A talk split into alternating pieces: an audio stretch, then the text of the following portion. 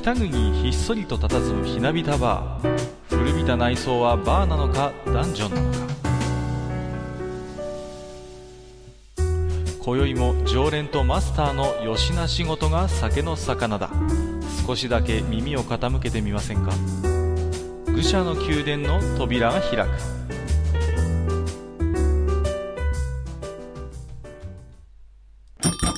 やいやマスター。今日も来ましたよ。はいはい、いらっしゃいませ。大丈夫ですか ?F1 の疲れは残ってないですか？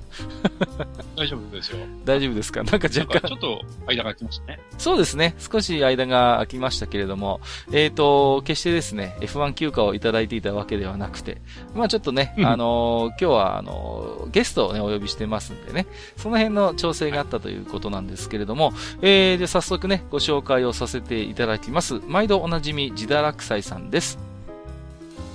はい、こんばんは。はい。どうもどうも、よろしくお願いします。はい、よろしくお願いします。いや、あのー、何ですか？今日、まあね、えー、来店日ベースで考えますとね、ちょっとサッカーの大きな試合があったりなんかしてね。うん、まあ、ね、普通でしたらちょっとね、スポーツバーあたりに行ってね、盛り上がる向きもあったんでしょうが、うん、わざわざね、この、えー、ひなびたバーにお越しいただいてですね、えー、マニアックな話を今日もしていただけるということで、えー、おね、ね、サッカーとは真逆のね。そうなんですよね。うん。まあね、あの、僕なんかはね、本当サッカーはね、全然、あの、弱い分野でございまして、えー、サッカー漫画とかね、そういうサッカーアニメのみたいなサブカルに寄せれば少しは語れるんでしょうけれども、本当ね、いや、あのー、ね、鹿島アントラーズとレアルマドリードが対戦してるっていうのはどれだけすごいことなのかっていうことはね、まあ、頭の中ではなんとなく理解はしているんだけれども、あのー、多分実感としてはなかなか追いついてないというところがあってね。うんうん。まあ、なかなかこの辺はね、あの、苦手なところではあるんですが、まあ、それはそうとですね、えーと、まあ、一つ映画の話なんですけどもね、えー、今日私ね、あの、あれを見てきました。えー、スターウォーズストーリーのね、えー、ローグワンですか、今ちょうどね、公開になってますけれども、えー、まあね、何ですか、えー、お二方まだ確かご覧になってないとおっしゃってましたよね。見てないね。うん、あ、まだ見てないです。はいはい。まあ、ね、もちろんネタバレみたいな話は一切しませんけれども、まああのー、結構ね、オープニングから親と思わせるような演出があったりとか、あるいは、あのー、やっぱりね、僕はあの結構映画音楽好きで気に入った映画はサントラとかも買うんですけれども、えー、今回のね、えー、ローグワンに関して言うと、まあ、スターウォーズおなじみのテーマっていうのがいくつかあるかと思うんですが、えー、ほとんど出てこないんですよね。うんうんうん。そう、今までね、戦闘といえばこれみたいな、あるいは愛のテーマといえばこれみたいなのがあったんですけれども、うん、そういうのが全然出てなくて、まあ、ただね、あの、すごい似たような曲をチョイスするんですよ、その場面場面で。いわゆるスター・ウォーズフリークであれば頭の中で想像するような、あ、そうそうこんな感じの曲っていうのに、ものすごい近い曲をチョイスしてる場面場面で、それがものすごい印象に残りましたね。だから、うーん、なんていうのかな。えっ、ー、と、いわゆるスターウォーズのテーマみたいなものがね、来るか来るかと思ってたらね、あの、肩透かし食らったりとか、うーん、いろんな場面でね、まあ、あのやはり一つ外伝であるということ、うん、正式ナンバリングタイトルではないということを少し思い起こさせるような演出があったなということを思いましたね。なるほどね。うん、うん、うん。うん、まあ、ね、あのー、なんていうのかな、時代的にはエピソード3と4の間ですから、あのー、いわゆる時代というものが、まあ、ほぼ壊滅してしまってね、うん。うん。まあ、ほぼ表舞台には出てこないような状況ですから、まあ、一般の方がね、スターウォーズっていうと、やっぱりあの、ライトセーバー持ってチャンバラやってるってイメージがある方もいると思うんですけども、はいはい。うんうん。そういうシーンがほとんど出てこないので、うん、逆に、なんていうのかな、ものすごい、えー、かえってそのことがジェダイという存在の、まあ、なんていうのかな、一つの、超人的な部分であるとか、神秘的な部分というか、そういうところがね、うんと、かえってこう、強調されるというか、裏付けされるというか、うんうんうん。決してその、このね、あの、銀河の世界の歴史を動かしているのは、一部のそういう超人的な能力を持っているジェダイたちだけではないんだよということを、あの、とても感じさせる内容になっていたので、うんうんうん。まあ、ぜひ機会があればね、お二方もまだまだおそらく公開、えー、これからでしょうから、えー、ご覧になって、またね、どこかの機会にお話もさせていただければなとは思うんですけれども、まあ今日はね、えっ、ー、と、これぐらいにしておきまして、早速ね、えー、本編の方では、えー、自堕落斎さんね、今日はあの、TRPG の氷河期に何があったのかというテーマでですね、えー、前回はね、えー、TRPG の文庫化で、文庫化によって起こった様々な、えー、流れというものをお話しさせてもらったんですけども、今日はね、また少し違うところからこの TRPG というものに光を当てて、えー、いろいろと自堕落斎さんにもお話を伺っていきたいと思いますので、えー、本日もお二方よろしくお願いいたします。よろしくお願いします。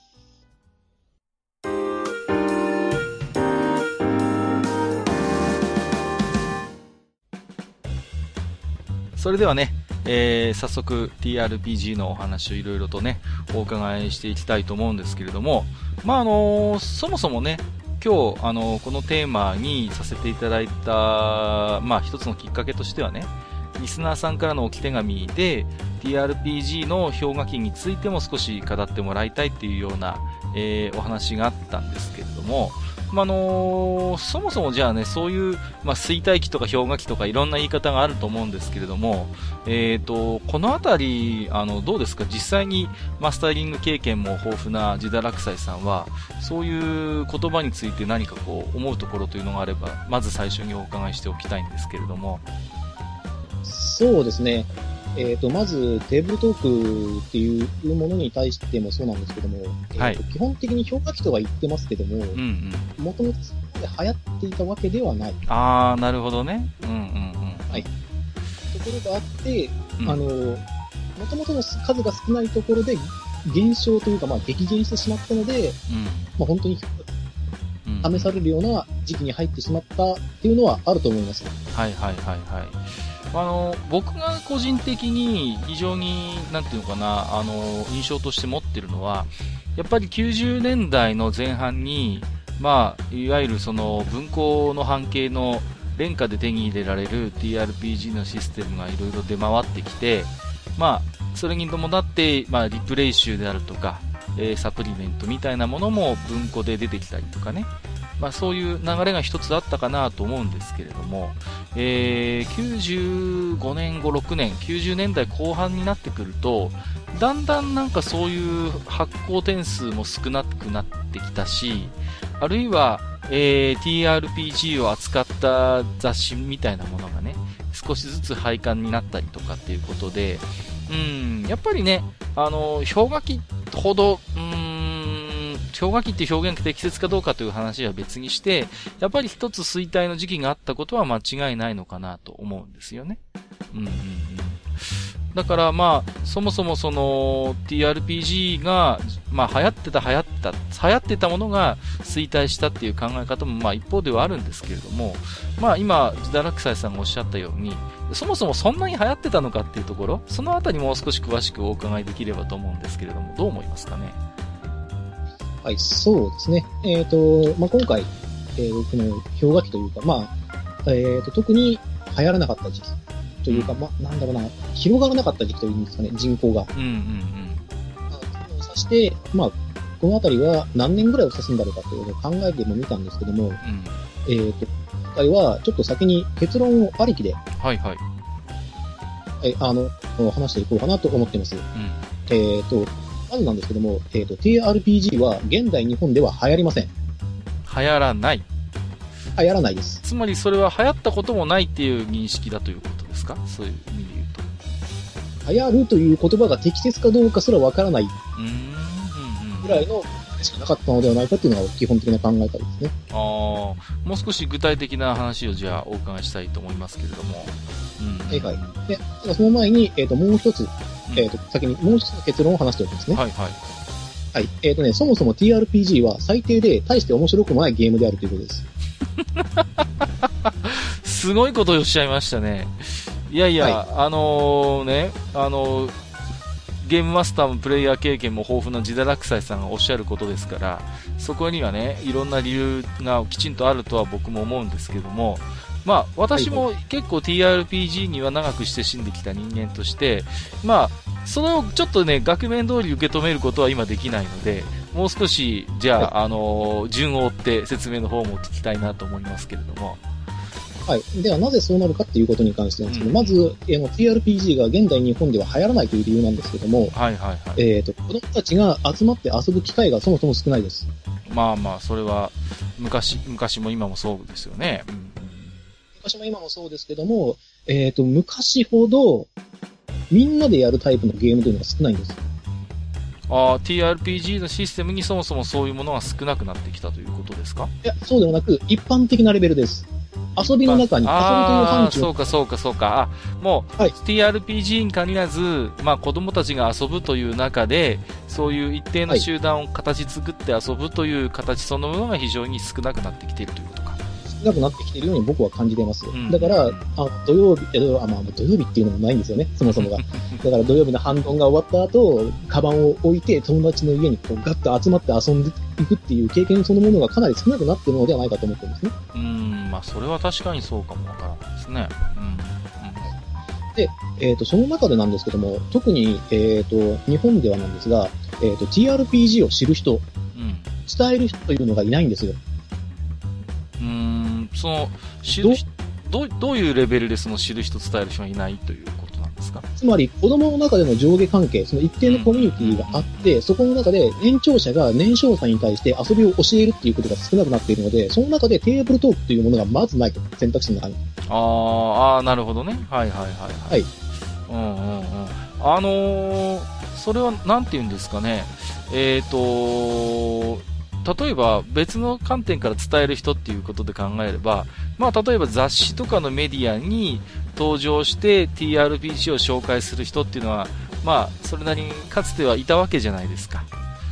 はい。あのゲームデザイナーの方とかもね、まあ、あるいは翻訳者の方とかがいらっしゃって、そういう機会はあったと思うんですけど、まあ、今そもそもそういう、まあ、メディアを使ってそういう TRPG を紹介する人もあんまり、うん、自分から積極的に情報を取りに行かないと目にする機会って確かに少ないかもしれないですよね。うん、はい。まあ、その結果なんですけども、あの、遊びとして認識されていないんですね。ああ、TRPG というものが、それは主に子供たちの中でということですか、はい、子供たちの中でもそうですし、うん、えまあ、これは成人以下という形でもいいんですけども、はいはい、聞いてみてください。TRPG って知ってますかって言ったときに、何ですかって答えがほとんどだと思います。ああ、そうね。確かになんか、そんな気もするね。うんうんうん。はい。だから、その遊びということをまず伝えて、じゃあどういう遊びなのかって伝える手段っていうのが、うん、すごく薄くなるじゃない実際にやってるところを見せるのが一番なんですよ、そんなものは。そうですよね。それは、うん、本当にそう思う。はい、だから、例えばですけども、まあ、えっ、ー、と、兄貴分たちの人たちがやっているのを見ていて、何やってるんだろうっていう興味を惹かれてからやるのと、うん、雑誌を見て、これ面白そうだけどやりたいなって思ってからやるのでは、ステップに差がありすぎるんですよ。まあ、そ、そこなんですね。私も結局、やっぱりね、あのー、兄とかがやっぱりやってたっていうところがね、あのー、大きいですよね。で、実際にね、まだそんな何もわからないのに、ちょっと人が足りないから手伝えって言われてね、無理やり加えさせられて、わけもわからず、なんかヒットポイント1か2ぐらいのマジックユーザーをさせられるっていうことを経 てますからね。だから本当習うようになれようでね、私もまずは体験ベースから始まってるんで、それは、うん、なんかよくわかる気がしますね。うん。なので、ちょっとあの、本来遊んでほしいっていうところに対しての、あの、なんだろう、種すらわけじゃないんですよね。畑に対して。うんうん、だから発芽するわけがないっていう。うん。となると、え、うん、うん、老害みたいなこの俺たちのような存在が延々と遊んでいくと。で、この仕事は年を食ってから遊ぶ遊び。本来はもっと違うものだと、うんうん、なるほどね。あのー、一方で、そのボードゲームっていう存在もあるわけじゃないですか。はいはいはい。うん。で、結構今、なんていうのかな、ボードゲームの方は、少しずつ、あのープチブームといいますかね。子供たちも、割と、触れられる機会がね、昔に比べると私は少し増えてきてるような気がするんですよ。うん、例えばね、私の地元の方ではやっぱりそういうボードゲームを、あのーなんて広く普及させたいっていうことで、そういう集団みたいなのがいて、何をしてるかっていうとね、あの、被災地の、あのーまあ、私のところは被災地を抱えているところなんですけども、仮設住宅の、ま、集会所みたいなところに行って、そこで子供たちを招いてね、あの、簡単なボードゲームを遊んでみるとか、あるいは、その、今ね、学童保育って言って、あのー学校が終わった子供たちを一時的に預けて、預かってね、あの、勉強とか、あの、見たりするようなところも結構各地にあるんですけれども、そういうところに行って、今日はじゃあみんなでボードゲームで遊びましょうみたいなことで、結構最近のそういうよくできた舶来物のゲームを、あの、なんていうかな、教えながら遊ばせるなんていうことも、まあ、たびたび目にしたり耳にしたりすることがあるんですよ。だから、そういう枠組みの中に、でも確かに TRPG っていうのはなかなか組み込みにくいと言いますかね。うんうんうん。また違う枠組みなのかなということは思うんですよね。うん。はいですので、あのーまあ、アメリカを例に出すとなんですけども、少なくとも、あのやっぱり年長者がやっているコミュニティがあって、そこに下がくっついてきて、やっぱり TRPG っていうのは遊びとしての一つとしては認知されてるんですよ。やったことはないけど知ってるよっていう人口がいるので、そうであれば、そこまでいかないと、まず、流行らせることっていうよりも、うん。っていう感じなんですよね。うん。まあ、あのーなんていうのかな、今、ギタラクサイさんがおっしゃるところっていうのはわかるんですよ。その、そもそも氷河期と言われるほどね、じゃあその前に流行ってたのかと言われると、決してそ、こまでのものではなかったというのは、まあ今聞いてればな、それなりの説得力はあると思うんですけれども、ただ実際にね、その、やっぱり、なかなか新しいシステムがほとんど出てこなかった時期というのは実際にあるわけじゃないですか。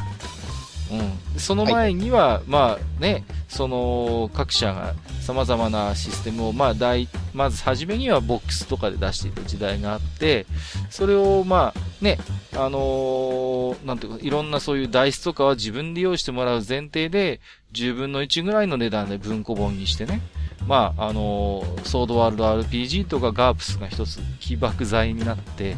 そういう、まあ、なんとなく TRPG が地方にもある程度普及してきたということは、まあ、経験的に私もジダラクサイズさんも経てきてるわけじゃないですか。でも、ちろんです。うんうん、そこからでもほら、新しいシステムが出てこなくなった時期って確実にあるじゃないですか。そのあたりのことはどういうふうに思ってるんですか？そうですね。あの、うーん、そうですね。新しいシステムが出なかったっていう理由に関しては、うんえっ、と、この、なぜそうなるのかっていうことに関しての、えっ、と、理由の一つでもあるんですけども、はい。えーとそれはですね、あの、さっき言った TRPG は日本では流行らないっていうのと、そもそも TRPG は面白くないよっていう理由の二つにかかるんですけども、うん。あの、TRPG の絶対人口って少ないんですよ。うんうん要するにプレイヤーの数かっていうことなんですけども、うん。そのくせに、えーね、各人のやりたいことが違いすぎて、まとまらないんですよ。まあね、うんうんうん。まあ、あで、のその結果なんですけども、あの、やりたいことをやるためのルールっていうのが、ある程度専門化しすぎてしまった結果、うんうん参加者が少なくなってしまった。ああ、なるほど。うん。要はその、自分の、例えばプレイヤーなら、自分のプレイングを、自分がやりたいプレイングをさせてくれるような集団というのがね、数があればその中からチョイスができるんだろうけれども、そもそもそんなに母集団が大きいわけじゃないから、なかなかそういう自分がしたいプレイングを許容してくれたり還元してくれるような集団とマッチングできるかというとなかなかそもそもそういう場がなかったっていうところなんでしょうかね。そうですね。うんある程度みんながみんな我慢をしていた部分が絶対あるはず。そうそうそう、それは思うんですよ。というのは、あの、ソードワールドとかガープスが普及してきた時って、興味の、あの、かあの最初はね、その斬新なシステムとか分かりやすさとか、あるいは、あの、リプレイとか小説の世界を遊べるっていう、そういうところを面白がるじゃないですか。で、はい、だんだんでもプレイヤーってやっぱりゲームしてれば習熟してきて成熟してきますよね。そうすると、はい、やっぱり自分なりのそこにこう、やりたいプレイングとか、最初は遊べるだけですごいありがたくて、面白かったっていうのが僕もあったし、ジダラクサイさんにもあったと思うんですよ。だけど、だんだんそれが習熟して、そのルールに習熟してきて、慣れてくると、自分はこういう風に遊んでみたいっていうのが、だんだんだんだんこう、鎌首をもたげてくるというか、そういうところが出てきますよね。そこで、そのミスマッチというか、うん、そういうのが起こるというのはなんか僕もわかる気がするんですよ。うん、うん。はい。なので、あの、結果としてなんですけども、えっ、ー、と、TRPG のコミュニティって大規模になり得ないんですよ。うんうん。それはそうかもしれないね。はい。なので、少人数の気の合う人間たちが集まるコミュニティが点在することになるんです。うんうんうん。その中で遊ばれていくので、基本的にその TRPG っていう市場そのものが低いにもかかわらず、ルールを出しても売れないんですよ。専門化しすぎてしまったがゆえに。はいはいはいはいはい。あ、なるほどね。うん。はい。うん。が取れないもちろん売るわけがないんですから。うん。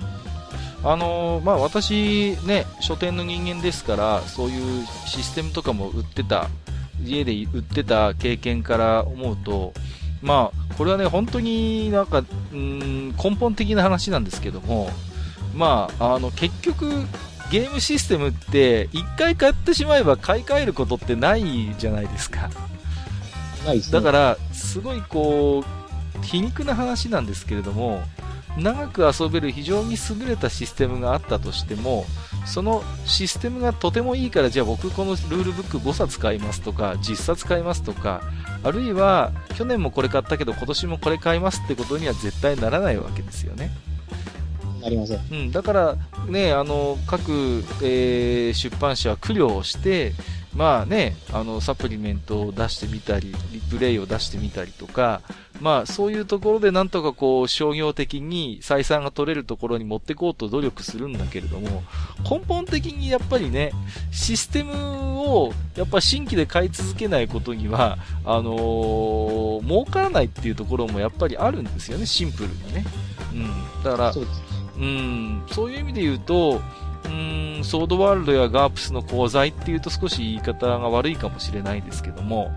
あのー、それで遊んで満足してるとか、あるいはね、その、な、な、それが、まあ、逆にね、普及してるからもうこれの他のマニアックなシステムで遊んでみたいけど、もう小さいコミュニティだから、そもそももうね、そういう尖ったタイトル持っててもなかなか遊んでくれる人がいないということで、じゃあ今日もじゃあソードワールドにしようか、ガープスにしようかっていうことになっていくと、結局あの、ね、あの、新しいシステムを活用する機会にも恵まれないわけだから買わないと。そうすると、そもそもどんどん出しづらくなっていくっていうね。そういう流れは確かにあるとは思うんですよね。うん。うん。あとね、もう一つだけ、ちょっと、あのー、触れておきたいのが、マジック・ザ・ギャザリングの存在なんですよ。ギャドですか？うん。あのー、割と TRPG のコミュニティがこの90年代後半って、あの、マジック・ザ・ギャザリングに食われてたっていう印象がすごいあるんですよね。あのー、はい、あります。うん、非常に TRPG のユーザーと、あの、マジック・ザ・ギャザリングのユーザーって親和性が高いじゃないですか、トレーディングカードゲーム。うん。だから、僕も何回か経験あるんですけど、あのー、コンベンションやったんだけど、人が全然集まんないから、もうギャザ大会にしようぜって言って 途中から急にギャザが始まっちゃったりとか、もう、TRPG を最初に始める敷居がやっぱ高いから、なんだかめんどくさがっちゃって、そういうところがもう、ギャザばっかりやってるっていうことを、僕自身も体験してたんですよね。うん。その時期とちょうどそのなんか TRPG 衰退期ってなんかちょっと重なるのかなっていう、そういう気もしてるんですけど、そのあたりはどう思いますか？そうですね。大体重なりますね。えっ、ー、と、うん、ギャザの流星と TRPG の衰退はほぼ同時期に起こっているので、うん、えー、だからこそ、えっ、ー、と、JGC、えー、ジャパンゲームコンベンションって言われてる、えっ、と、日本の、その、えっ、と、非電源系ゲームの、はいはい。最ったんですけれども、うん、その前身である、えーと、夏のゲーム祭りっていうのもあったんですよ、その前に。その、えー、2回ともに、えっ、ー、と、ルールであったのが、床ギャザ禁止っていうのがあったんですよ。会場の床に座って、あの、マジック・ザ・ギャザリングをやっちゃいけないよっていうルールができたんですよ。すごいね。まあ、わざわざそれを作ったってことは、やっぱそういう風にやるやつがいっぱいいたってことだよね。いたんですよね。うんうんうん。テーブルトークなんで、あの、テーブルをいくつもいくつも卓を用意しておいて、そこでみんなで集まってこうやったりとか、その、フリースペースとかもあったんですけど、そのフリースペースでやっぱりギャザーやるやつがいたもんで、はいはいはい、はい、あの、それは違うよねっていうことで、そこはもう大会の運営の人たちが禁止した結果、その、敷地内の通路とかでこうやり始めちゃって。いやー、それはやっぱりね、まずいですよね。まあ、でもそれだけギャギャザが流行ってたっていうこともある、はい、流行ってましたね。むしろ、あの、TRPG をサポートするタイプの雑誌の方でさえ、ギャザの方に力が入ってくるという。うんうんうんうん。えっと、も出ましたし。うんうんうん。なるほどね。うん。まあ、あとね、何ですかね。あのー、これは書店の人間だから思うことなんですけども、単純に出版不況もあるんですよね。言ってみれば。もう90年代後半はもうどんどんどんどん雑誌も書籍もあの発行点数が下がってた時期ですから基本的に採算が取りづらい銘柄っていうのは雑誌も文庫もあのどんどん出しづらくなってた時代なんですよ、これはもう本当ゲームに限らず。であの自堕落斎さんがおっしゃるようにもともととてもニッチな分野の、あのー、商品群じゃないですか、その RPG のシステムとか、リプレイ集にしてもサプリメントにしてもうーんものすごいこう文庫全体のパイでいくと、ね、まずそもそも知らない人はこうなんだこれっていうことになるわけですよね。小説かと思って手に取ってみたら小説じゃないとかね。うん、なんだこの説明書きの羅列はみたいな世界じゃないですか。うん、だから、非常にもともと、なんていうのかな、あ買う人、うん、それなりに確かに売れてた時代もあるんだけれども、同じ人は継続的に買ってたっていうところもあってね、あのー、決してその、プレイヤー人口がじゃあ90年代前半とか、あの、文庫化した時に爆発的に増えたかっていうと、多分そうではなかった。ある程度、地域、地方にいればなおさらなおのことね、あの、TRPG の普及には少なからぬ貢献はしたとは思うんですけれども、その、なんていうのかな、大きなその、遊びゲームのあの潮流の中で決してメインではなかったとは思うんですよね。うんうん。もともとそういう非常に市場的、マーケット的に脆弱な部分があるから、あのー、やっぱりね、そう、ちょっと出版不況になれば、そういうね、足元が弱い本っていうのはやっぱり単純に出せないっていうね、そういうところもあったとは思うんですよ。で、あの、一つね、さっきあの、自堕落斎さんが、だんだん TRPG 遊んでくると、自分のやりたいいろんなプレイングのスタイルがあるっていう話をちょっとされてたと思うんですけれども、その辺についていろいろともし何か類型があればね、ご紹介もしていただきたいと思うんですけど、この辺りはいかがでしょうかね？なるほど、そこに行きますか？わ、うん、かりました。えっと、そうですね。まず、これは、えっ、ー、と、古くからあるえっ、ー、と、TRPG プレイヤーのタイプ分けですね。はいはい。についてなんです。えっ、ー、と、全部で4つあります。はい。全部で4つ。えっ、ー、と、1、リアルマン。うん、2、リアルプレイヤー。はい。3、ルーニー。うん、4、マンチキン。この4つです。うんうんうんうん。まあ、せっかくなので各、えっ、ー、と、について説明していきましょう。はいはい、お願いします。はい、えー、では、えっ、ー、と、リアルマンっていうのはですね、えっ、ー、と、プレイヤーが感じていることは、キャラクターが感じていること、キャラクターが思っていることは、プレイヤーが思っていること。うん、えー、つまり、演じているキャラクターとプレイヤーの視点が一緒なのが、このプレイヤーの特徴です。うん、だから、えっ、と、キャラクターが切れてるときは、プレイヤーも切れてます。なので、えっ、と、プレイヤーのやりたいことがダイレクトにキャラクターの動機になりますね。はいはいはい。はい。で、えっ、ー、と、このキャラクター、このプレイヤーの特徴なんですけども、この熱血系プレイヤーっていうふうに言われる、えー、まあ言われるんですけれども、そういうのに多く見られるけども、それは別にテーブルトークにとってみれば悪いことではなく、うんうんうん、むしろ美点だ。うんうん。だからば、えっ、ー、と、感情をダイレクトに出してくれるので、ものすごい熱いセリフを吐いてくれることが多いんですよね。うん、そうですね。うん。はい。あと、行動原理がしっかりしているので、うんうん。あ、プレイを引っ張っていくっていう。うんうん。はいはいはいはい。で、主人公やリーダーに非常に向いている。うんうん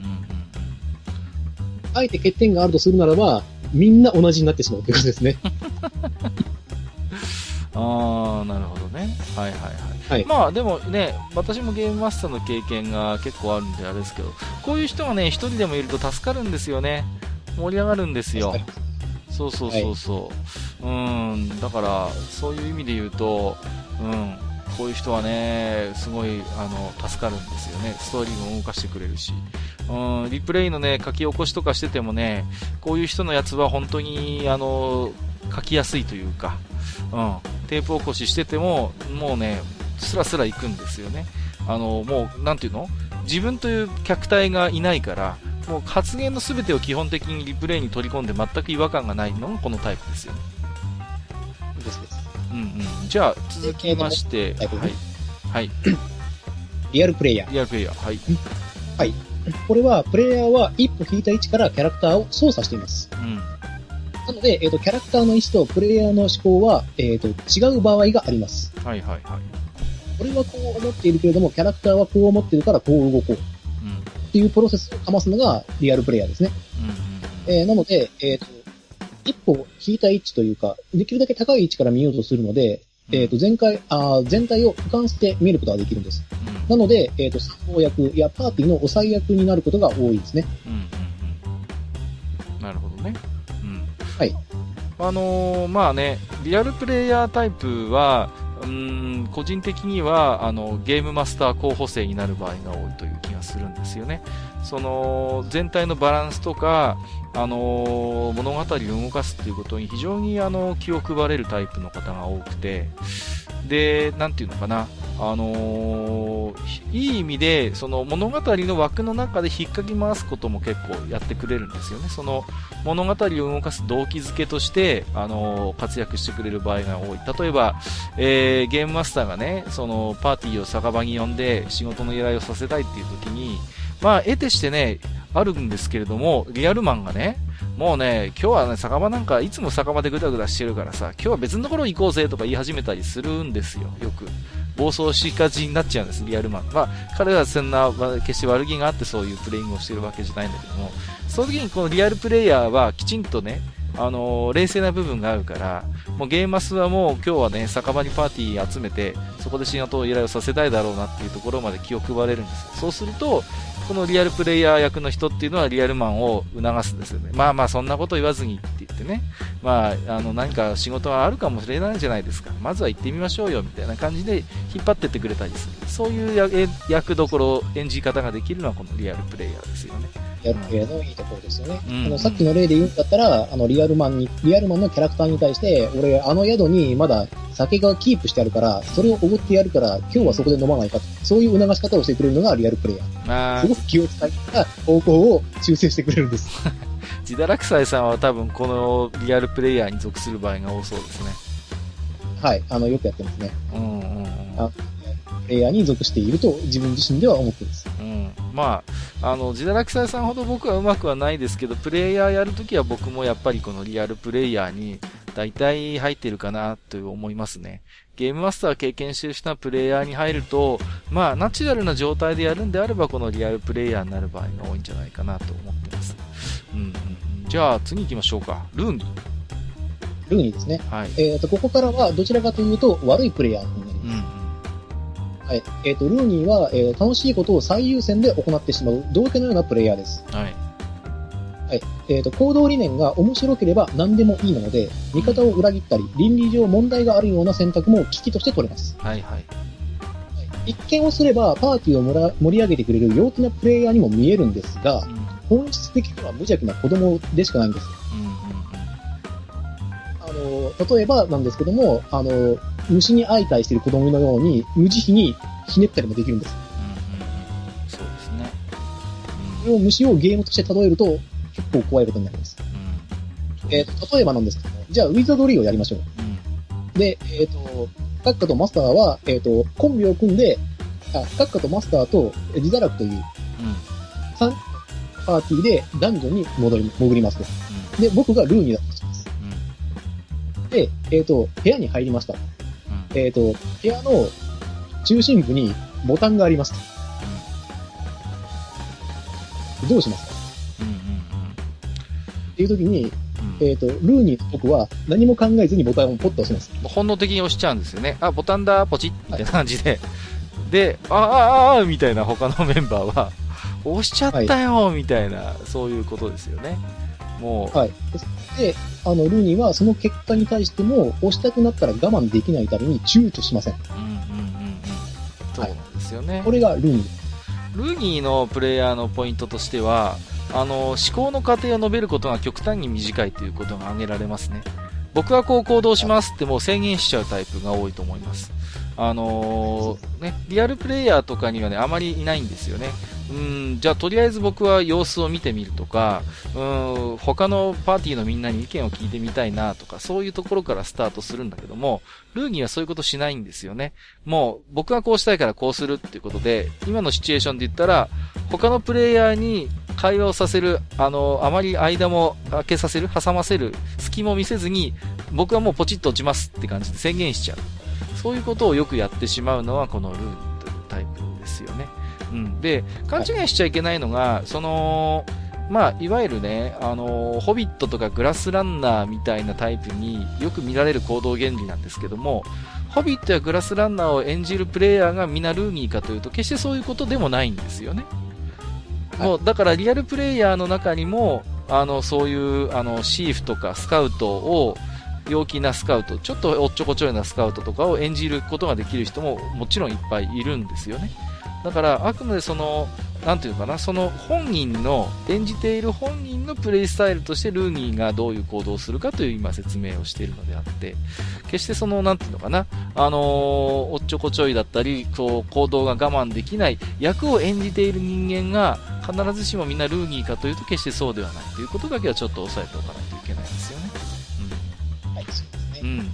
えー、じゃあちょっと最後にじゃあマンチキンですね。これがちょっと多分一つ肝になると思うんですよね。うん。はい。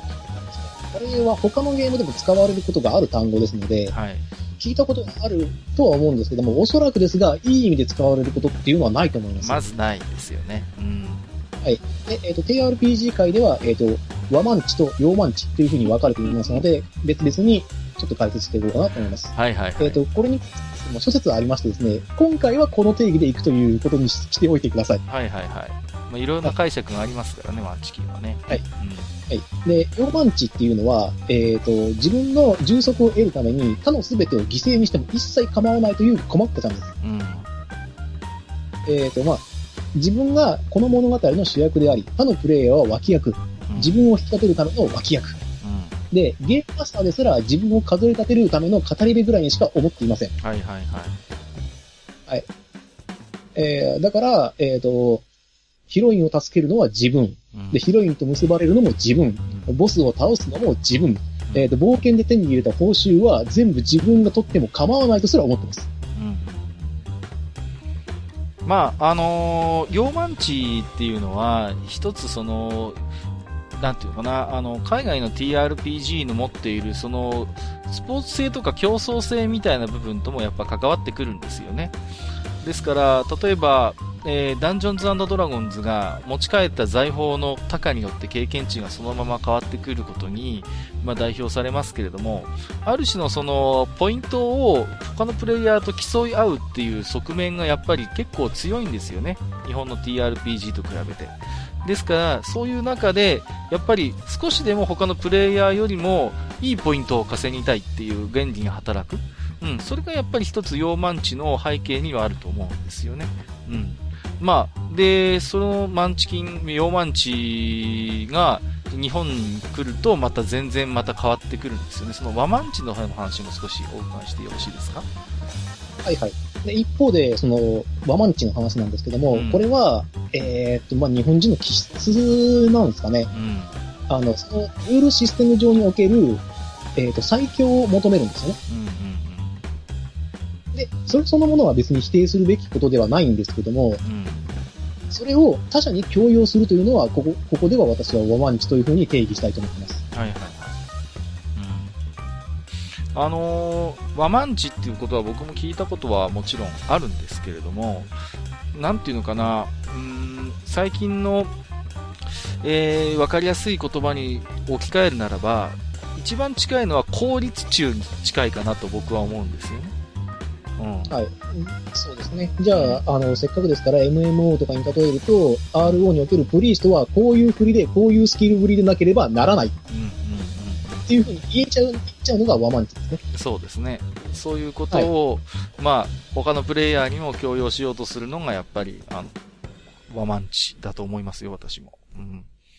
ですよね。まあ、このワマンチの欠点なんですけども、はい、あの、要するにキャラクターが戦闘マシンなんですよね。うんうん。そうそうそうそう。はい。だから、それを演じてどうすんだっていう。うんうん。あのー、ていうのかな。まあ、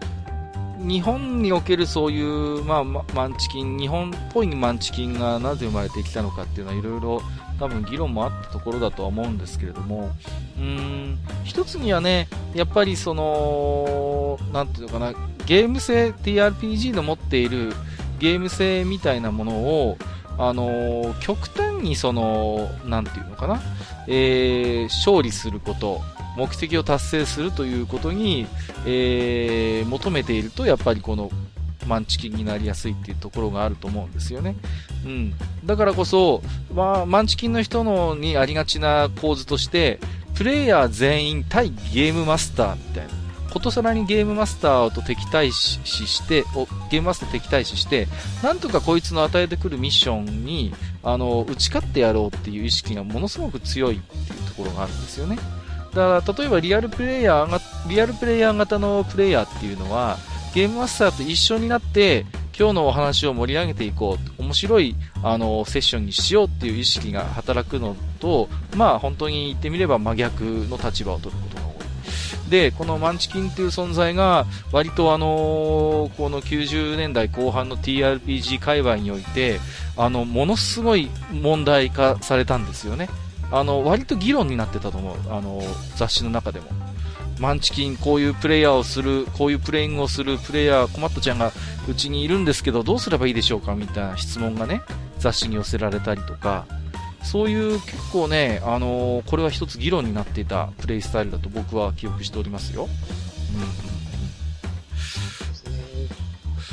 ねちょっとね、根が深いんですよね、この辺って。うんだからその、今言った4タイプのプレイスタイル、まあ、ざっくりと分けてもらいましたけども、その辺っていうのが、まあ、一つ TRPG の普及の中で、えー、まあ、プレイングが成熟していく中で顕在化してきたと。最初はみんな、この、ね、TRPG という遊びの新規性とか、物語性で、あの、満足してたところが、だんだん慣れてきて、あのー、習熟してきたことによって、様々なこういうプレイングのカラーが出てきたと。で、そのカラーの中でやっぱりいろいろ問題も出てきて、それが結果的にその TRPG が大きく流行るっていうところをまあ阻害してきたっていうところがね、なんとなく見えてきたんですけれども、まあ、この辺のじゃあプレイスタイルと、あの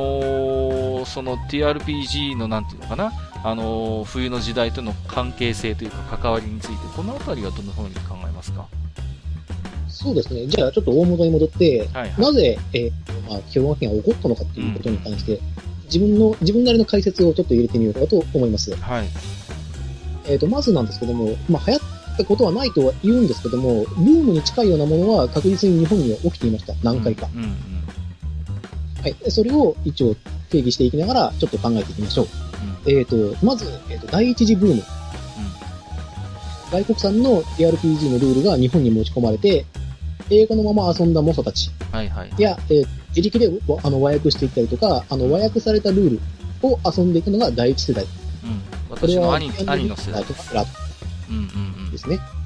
遊んでたのが第一世代ですね。そうですね。えー、で、第2回目のブームっていうのが、国産のルールが発売されるようになった。うんうん。まあ、ソードワールドから始まる、えっ、ー、と、日本のルールですね。が発売されるようになって、で、リプレイという形式が生まれて、うん、でそこから、あの、TRPG の世界に入ってきた人たちっていうのが第2世代。これが私になります。はいはいはい。で、えっ、ー、と、飛びまして、第4世代。第4、はい。はい。えっ、ー、と、これはニコニコ動画などの動画サイトでリプレイ動画が多く上げられるようになり、そこから目に留まったことによって、興味を持った世代、もしくは遊んでみたことのある世代というのを第4世代というふうに定義したいと思います。うん。まあ、あれですよね。クトゥルフの呼び声とか、えっ、ー、と、迷宮キングダム、アリアンロッドあたりが該当しますかね、システムですと。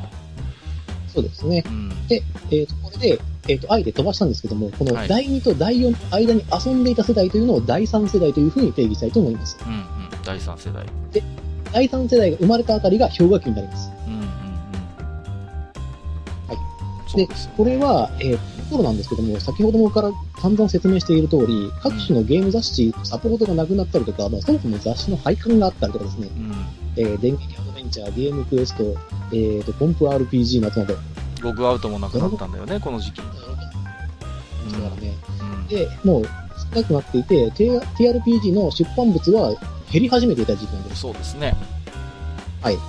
で、えっ、ー、と、ギャザがまた流行ってきたりとか、うん、で、えー、もうちょっと時代が、えーと、進んでいくと、MMORPG というのが開発されて、うん、そこで、まあ、我々は UO なんかもやったので、非常にこう、後ろめたいことはあるんですけども、はい。はい。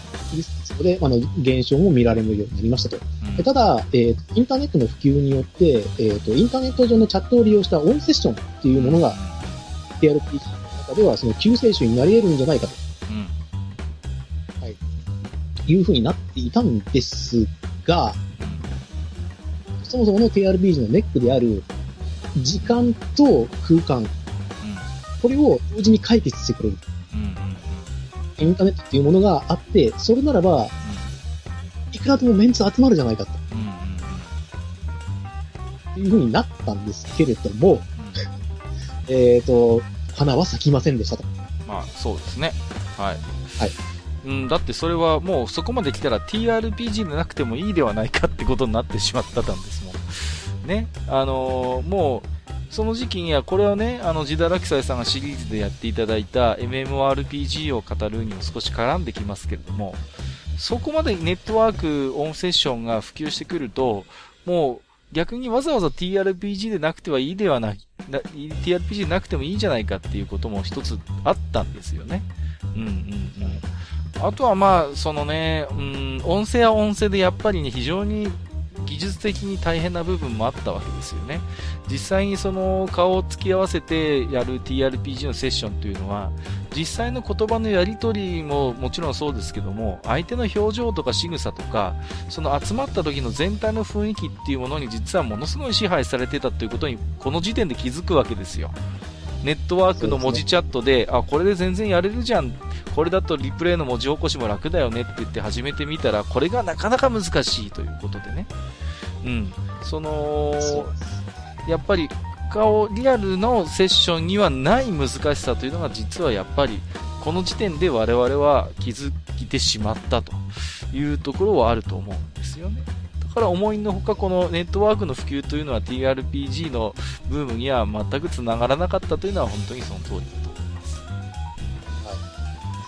うん、頑張頑張ってやってた人もいっぱいいたけどね。うん、でもやっぱ一部の人だったと思うな。人間なんですけどね、悲しいですね。本当に。いや、頑張ってたんですね。うんうん。はい。なるほどね。うん。まあ、あの、あとはね、やっぱりその、なんていうのかな。うん、第1世代、第2世代がきちんと第3世代に伝えたり、第3世代を育てるっていうことがあまりうまく機能していなかったというのもあると思うんですね。ある種の断絶があったと思う。第1世代、2世代と比べると。うん。で、私はもう第2世代に属する人間ですけども、第1世代に無理やり巻き込まれた経験を持っているので、ある程度その、なんていうのかな、半ば強引にこう、口伝で伝えられたという経験をしていますけども、あの、なんていうのかな、その第1世代のやってきた努力を、我々第2世代は、あの、あまりしてこなかったという側面もあると思うんです。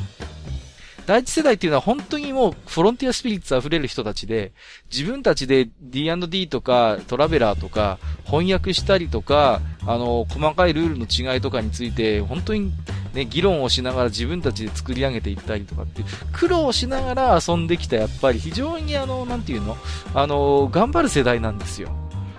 だからこそ、第2世代に、いや、いいか、TRPG っていうのはこんなに面白いんだぞっていうことを、ものすごい熱心に伝える世代。まあ、口うるさいあの世代って言ってしまえばそれまでですけども、でも、我々第2世代って、ある程度恵まれた環境にあって、あのー、システムも本当に分かりやすいものが出てきた。文庫になって手に入りやすくなった。RPG の雑誌もいっぱい出てきて、情報もいっぱい提供されるようになったっていうことによって、あまり頑張らなくても、今後 TRPG フリークは育っていくだろうっていう、ある種の幻想を持ってたんですよね。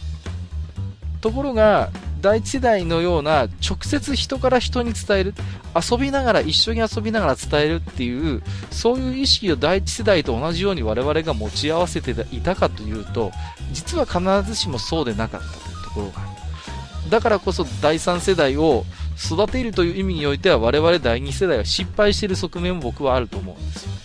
ある種その一瞬、ほんの一瞬あった TRPG にとって大変幸せな時期を知っているがゆえに、そこに僕は甘えがあったんじゃないのかなという気すらするんですよ。厳しい言い方かもしれないけど。だから第3世代の人たちが氷河期にぶち当たってしまったというのは、うーん、そういう、まあ様々な環境の影響ももちろんあるんだけれども、一方で我々第2世代が、その、伝える、あるいはそういう次のプレイヤー、ゲームマスターを育てるということをどこまでやっていたのかなという。そこに対してのなんか自己反省は僕は未だにちょっとありますね。うん。それをこの、まあ世代の話をよく TRPG してると出てくるんだけれども、あのー、そのことを僕はいつも思います。うん、すいません、ちょっとなんか語っちゃいましたけれども、はい。いや、俺いらないんじゃないかなって今ちょっと思って。いやいやいや、違うんです、違うんです。いやいやいや、そういう意味じゃなくて、今、ね、その世代の話を今されたんでね、あなんか僕個人が今思ったことをちょっと喋っちゃったんでども、もうね、あの、マスターがもう寝てるんじゃないかって、本当に寝てるんじゃないかっていうぐらい、あのー、全然入ってきませんけれども、えー、起きてますかマスター？寝てますよ。あ、寝てましたね。あ、起きてましたね。はい。はい。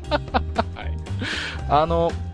すいませんね。なんだかもう二人でこんなガチャガチャやっててね。もう、あの、いいうん。なんていうのかな、そういう、うん、いろいろとね、うん、この、まあ本当にまだまだゲームという中では短い歴史しかないんですけども、その中でも TRPG って、うん、割とこういう世代とかプレイヤーの性格分けみたいなことで語られることが多いものですからね。うんうん、ついちょっと盛り上がっちゃうんですけれども。うん。あのージダラクサイさんが、あの、さっき言った4つのタイプっていうね、話をしたじゃないですか。その辺の話もうちょっと掘り下げてもらっていいですか？その、例えば同じ卓の中にルーギンがいたりする場合、マンチキンがいると、その辺のコミュニティとの関係についてもちょっと喋ってもらいたいんですけれども。そうですね。じゃあ、コミュニティ、実際に、例えば、あの、うん、ルーニーとかマンチキンとかがいた場合なんですけども、うん、まあ、いました、正直。あの、うん、私がやってた、あの、オンではない、はい。オフの、あの、コミュニティの方にもいましたけども、まあ、そこまで問題にはならなかったです。ああ、そうですか。はい。何よりも、あの、参加できないことの方がダメだったので、彼らにしてみても。テーブルトークができないよっていうことの方が問題だったので、はい、大きな問題っていうのは起こしませんでした。小さな問題はいっぱい起こしましたけど。うん、なので、まあ、あとはあれですね、あの、最終兵器、お前ゲームマスターやれよって言われたら絶対に断るんだ、やつら。まあ、確かにね。そうですよね。うん、うん。ええことを、じゃあね、と。うん。まあ、その辺があるものですから、えっ、ー、と、リアルの場合というのは、えっ、ー、と、なんだろうな、ちゃんとした人間関係が成立した上でのコミュニティなので、うん、あの、ルーニーやマンチキンというのは、ある程度空気を読んでくれるんです。本来ならば。うんうんうん、そうそうそう。ルーニーやマンチキンの中にも、ある種リアルプレイヤー的な視点がね、あるのであれば十分にコントロールは可能だしそれは一つ物語を動かす上であのちょっと悪が強いキャラクターだけれどもあの魅力的だよねっていう面白いよねっていうところで済むんですけれどもなかなかそういう域を超えてねあのゲームを壊してしまうプレイヤーも結構出てきちゃったのがこの時期ですごい議論になってたんですよね。雑誌にも載ったしあと掲示板とかチャットとかでもうちの今コミュニティにこんなやつがいてさみたいな愚痴のゲームマスターによる愚痴の言い合い大会みたいなこともこの時期にはあってね。うーん、なんかね、その、TRPG にすごいワクワクしていた頃の空気感とは明らかにちょっと変わってきた。うん、これが TRPG というゲームの普及成熟の中で必要な過程だったとするならば、それはそれでいいんだけれども、うん、必ずしもそうでない、そこまでの労力、努力を払ってまで TRPG というゲームを続けるのかと言われたときに、うん、なんかそういう空気の読めないやつがいてつまんないからやめようとかね、ギャザーやろうぜみたいな、割と他に選択肢がやっぱこの頃あったから、その辺も一つね、その TRPG 受難だった頃の要因なのかなと僕は思うんですよね。うん。そうですよね。うん、あの、真面目に、例えば TRPG に向き合えば向き合うほど、ルーニーとかマンチキンの存在が許さなくなってくるんですよね。うんうんうん。そうそうそう、そういうところもあるんですよ。んでですね、えっ、ー、と、まあ、いろいろルルお話をさせていただいてたんですけれども、まあ、このテーマに関連してですね、少しお便りもいただいているので、このお便りの中の話題からもですね、少しお話ができるかと思いますので、えっ、ー、と、ちょっと居眠り、そこで居眠りしてるですね、あのマスターさん、カウンターの向こうのマスターさんにちょっと仕事をしていただこうということで、はい、えっ、と、お願いしたいんですけれども、えっ、ー、とですね、レリクスさんから、えっ、ー、と、2通いただいてるんですけれども、うん、まず1通目ですね。はい、で、とても長いので、すみません、抜粋させていただきます。えっ、ー、と、めちゃくちゃ長いんで、えっ、と、ちょっとね、うん、全部読むともう偉いことになるんで、少しあの抜粋させていただきますけれども、じゃあ1通目からご紹介いただいてよろしいですか？お願いいたします。わかりました。じゃあね、あのもし、えー、プレイヤーをやったとすると、えー、マンチキンになりそうなわけですね。はい。あ、まあ、読んで違う。そんなことないと思うんだけどな。うん。ではね、あの、はい、レリックスさんのね、あの、メールを紹介させていただきます。はい、お願いします。えー、少々ね、あの、抜粋しますので、よろしくください。えー、カッカさんがツイッターにて近々 TRPG 会を再び配信する予定と告知していたので、えー、迷惑だとは思いましたが、長文メールを送るにしました。えー、前回放送された TRPG 会で、カッカさんはゲームマスターを主にやっていたと話されていましたが、各いう私もゲームマスターを専任でやっていました。えー、次回の放送の時にはゲームマスターの魅力を話されてはいかがでしょうか。えー、ゲームマスターはゲームの進行役とか言われますが、これはゲームマスターの一面しか捉えていないと思います。うん、えー、ゲームマスターは世界の創造主と同時にプレイヤーを楽しませるホストだと私は理解していました。えー、ゲームマスター最大の魅力は自分で物語を考ええ、その物語をプレイヤーに体験させて、え、みんなを楽しませるところにあると私は断言できます。えこれはなかなか他のゲームにはない TRPG の面白さや醍醐味である。えプレイヤーの楽しみとは違う魅力がゲームマスターにはありますね。えゲームマスター絡みの話になりますが、以前、内田落斎さんが埴輪さんに話されていた重いゲーム、軽いゲームの解釈は、おおむね正しいと私も思いますが、重いゲーム、軽いゲームというのは結局のところ、ゲームマスターの采配能力次第ではないかと思いました。え突き詰めれば TRPG はサイコロを振るゲームです。ダイスロールをしない、あ、する、しない、させない、教えないは、えプレイヤーとゲームマスターのやりとりの中で生まれるものです。人間同士のやりとりだからこそ、そこにコンピューターゲームにはない魅力が ERPG にはあるのだと私は考えます。ソードワールドにしても D&D にしても、ルールに厳格になればなるほど処理は重くなり面倒くさくなっていきます。このあたりのさじ加減をいかにうまくまとめるのかがゲームマスターの腕の魅力見せ所です。え結局、才の目に左右されるゲームですから、なんとかダイスロールを避けて効果的な結果を得ようとして、チ、プロレスの上手いプレイヤーはいかにしてサイコロを振らないために立ち回るか、あ、立ち回るとか、えー、ルールブックにはない部分の攻防戦を行うかが、コンピューター RPG にはない人間同士のゲームの楽しさだと思うのですが、どうでしょうか？えー、私は学生時代、TRPG 系のサークルに所属していましたし、外に向けてコンベンションを企画運営したりもしていました。え私が TRPG をプレイしていた学生時代は、コンプティークや RPG マガジンでは、TRPG のことをコンピューターゲームと違い自由に行動することができるゲームとして、え宣伝をしていました。その結果、プレイヤーがシナリオ上重要なアイテムや NPC に危害を加えたり、排除したりしようとしたりするなど、え勝手にプレイヤーがシナリオの外側に出ようとするゲームクラッシャー的なプレイヤーが現れたりしました。えーコンピューターゲームから TRPG に入ってきた人の中には、えー一人のプレイヤーにキャラクターは二人を操り、えーゲームを効率よくプレイして演技の部分はしたくないという人も出てきたりしました。え私がゲームをやっていたのはインターネット黎明期の90年代ですから、今は私がプレイしていた当時の諸問題は解決されたのかもしれませんね。えーちょっとね、抜粋して、はいえーご紹介しました。ありがとうございます。え1通目ということでね、ご紹介いただきましたけれども、うーんと、まあ、後半の方にね、やっぱり、ジダラクサイさんがおっしゃるように、えー問題なプレイをするプレイヤーというのが現れるようになってきたという話がやはり出てきましたね。うんうんうん。だからその、ここでいうゲームクラッシャー的なプレイヤーというのが、まあ、あの場合によってはルーニーであったり、マンチキンであったりということが、えあるのかなと思うんですけれども、うーん、なんていうのかな、あとはまあ、一つ思うのは、うん、やっぱり、なんていうの、うん、そのプレイヤーがね、TRPG に慣れてくれば慣れてくるほど、そのゲームをどういう風に解釈するのかっていうことが必ずしもゲームマスター側と一致しないっていう難しさがあると思うんですよね。で、うーん、まあ、なんていうのかな、優れたゲームマスターというのは、やはりプレイヤーのそういう個性をうまいこと活かしながらね、時として自分の想定外の展開みたいなものも楽しみながらうまくマスタリングができるのが最高だなと思うんですけれども、私自身はね、なかなかそういう部分の余裕がなくてね、えー、なかなか脱線しようというプレイヤーをね、あの、無理やり戻してきたりということに随分苦労したこともあるんですけれども、まあ、本当はね、その辺のプレイヤーの、えー無軌道な、ある程度無軌道なものについてはね、うん、うまくこう、味付けしてね、マスタリングできればいいなってことは常に思ってましたけれどもね。このメールを見て、ジダラクサさんはどういうふうに思いましたか？そうですね。じゃあ、まず、ちょっとずつ、あれしましょうかね。気になったところは。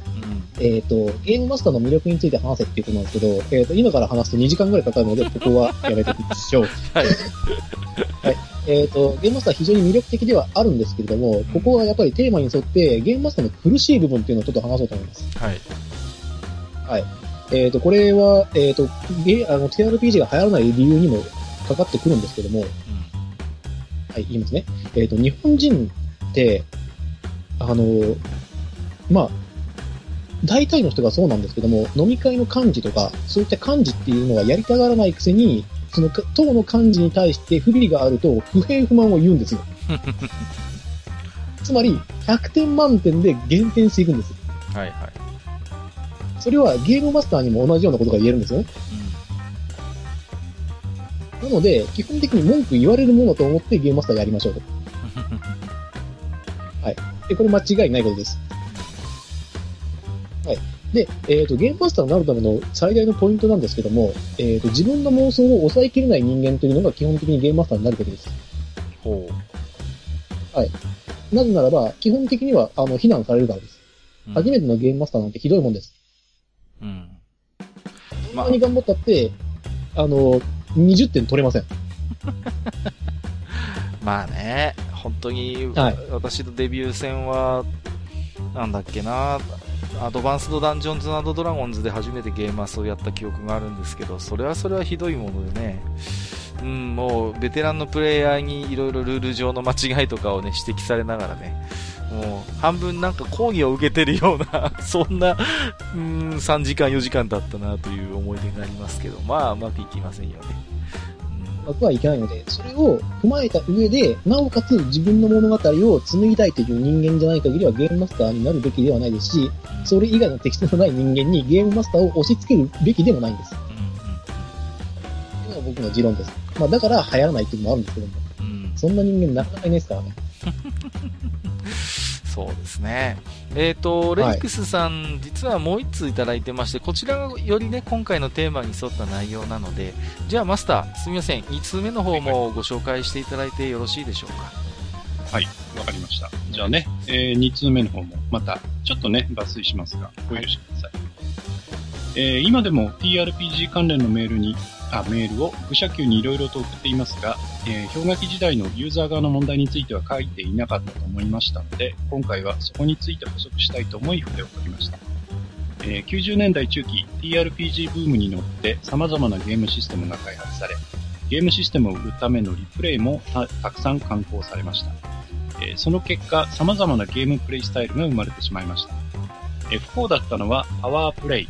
スラッシュハック、マンチキンというプレイスタイルだけでなく、地蔵、プチプロレス、ワマンチなど様々なプレイスタイルが生まれたことと、TRPG 最大の欠点である仲間内で遊ぶゲームとの相性が悪かったことだったと思います。同じシナリオを楽しむプレイヤー同士で楽しみ方が違うわけです。ゲームをやるためのプレイヤー間のマッチングが合わないことは、えー、プレイヤー間の対立を生み、シナリオが破壊されたり、最悪仲間がゲームから離脱する事態ともなりました。私は仲間内での対立に嫌気がさして TRPG から引退することになりました。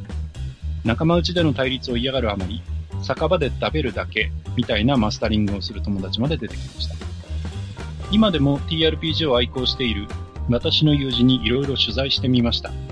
結論ではありませんが、TRPG はサイコロによる偶然により思いもよらないところに話が転がっていくことこそに、え魅力があるのだとなりました。えゲームマスターが銀融詩人のごとくシナリオをプレイヤーに押し付けたり、ルールブックの抜け穴を探してネチネチやるようなプレイスタイルはそもそも間違いであったと断言できます。えロードスト戦記の作者である水野良氏が、えソードワールドバブリーズでいいんですかね、はい、えソードワールドバブリーズでそのようなプレイをしてユーザーに免罪符を与えたことは問題だったと私は考えます。ゲームマスター側では、菊池武氏が、えー、RPG マガジンのリプレイでやっていた強烈なまでの内輪ネタと、プレイヤーにプレイスタイルを押し付けることが、プレイヤーの離脱という最悪の結果につながった。サポート誌が自らの本を売るために極端なプレイスタイルやシナリオをリプレイで提示したことが、プレイヤー間のプレイスタイルにミスマッチを生み、バラバラとなってしまい、結果的にゲームも本も売れなくなり、業界が廃れていったんだと。えー、当時、プレステやサターンが発売され、FF7 がリリースされたあたりのことだと思います。テレビゲームのビジュアル面の強化が、紙、ペン、サイコロのゲームである TRPG を陳腐化させたことも一因でしょう。世の中、対戦格闘ブームでしたから、プレイヤー間での対決にユーザーの、ユーザー側の好みがシフトしていったこと、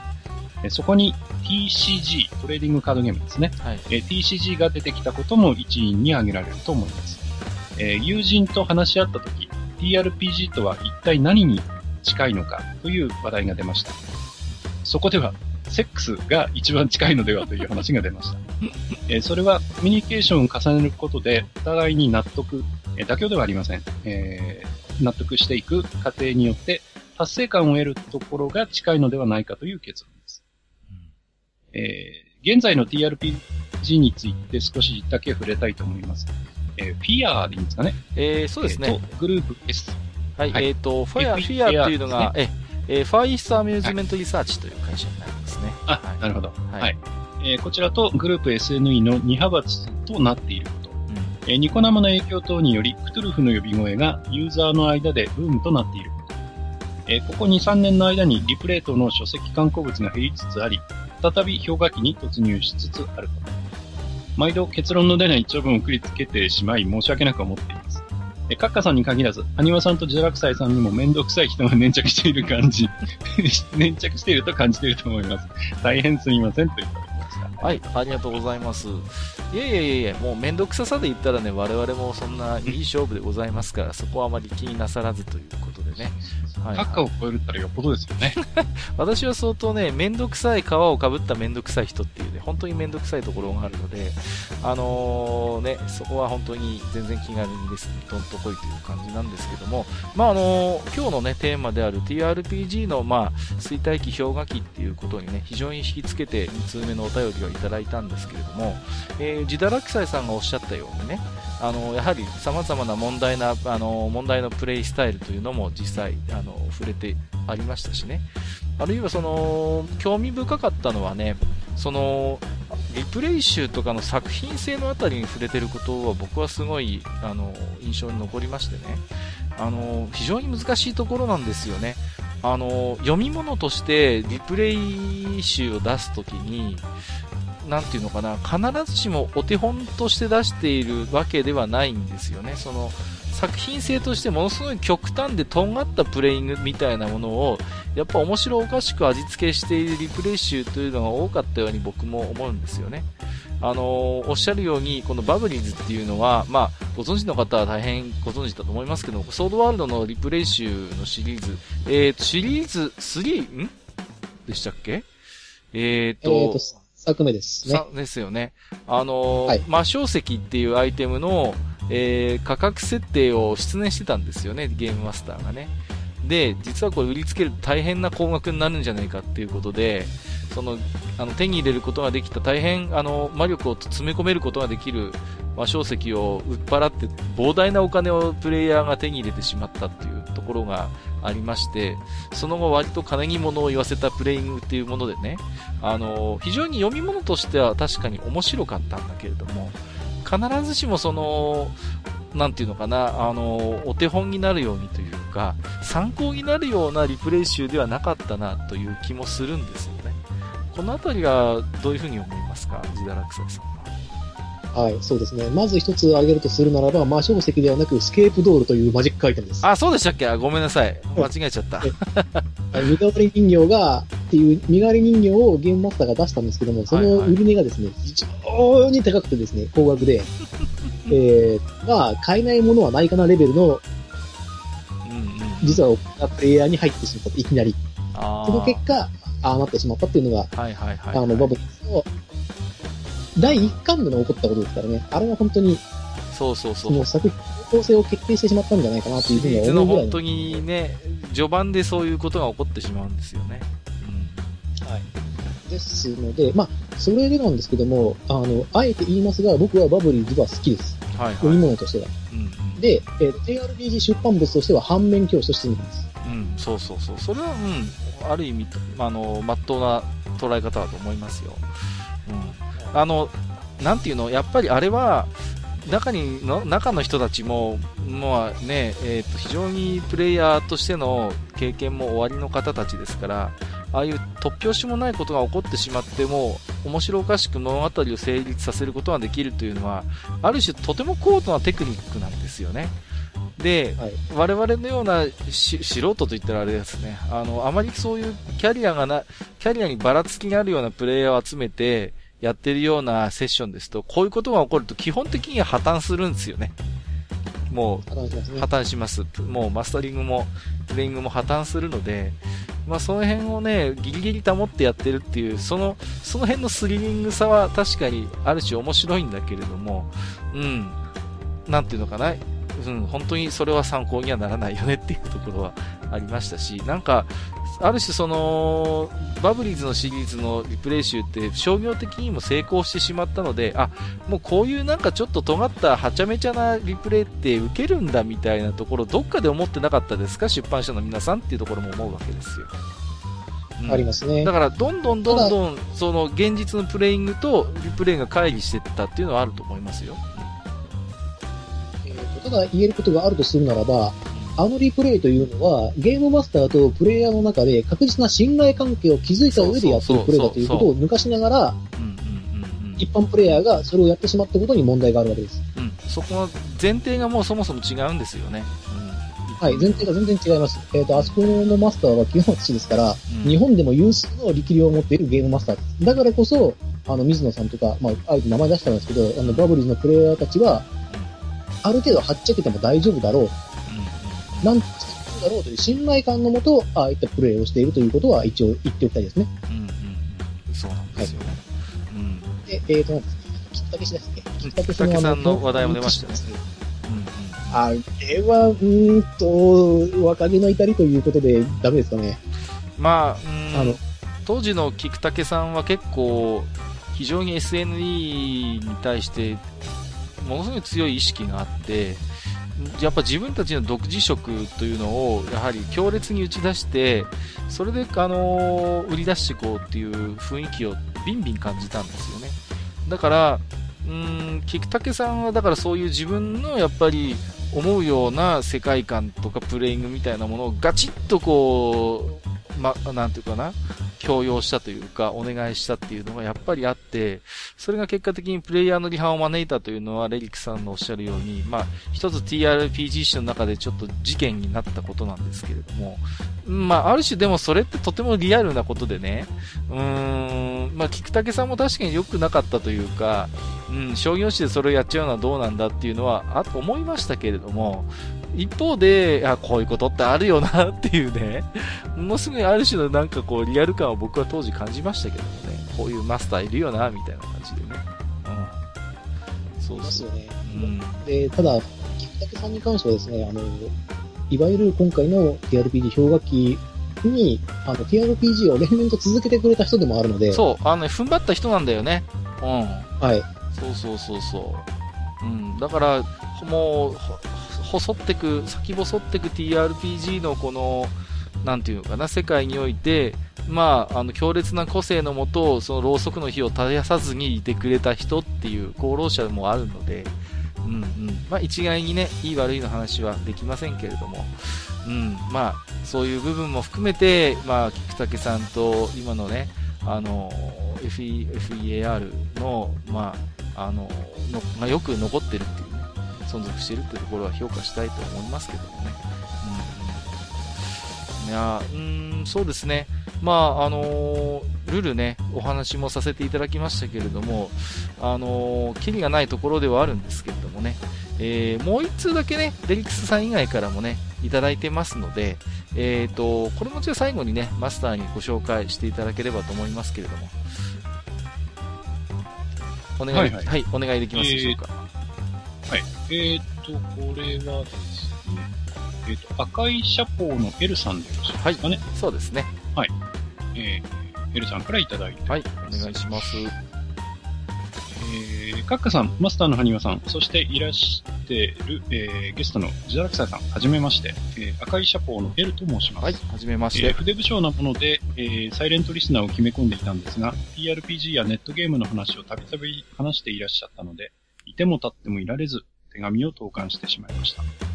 え、今回の56回、テーマが TRPG の評価期に何があったのかだそうで楽しみにしております。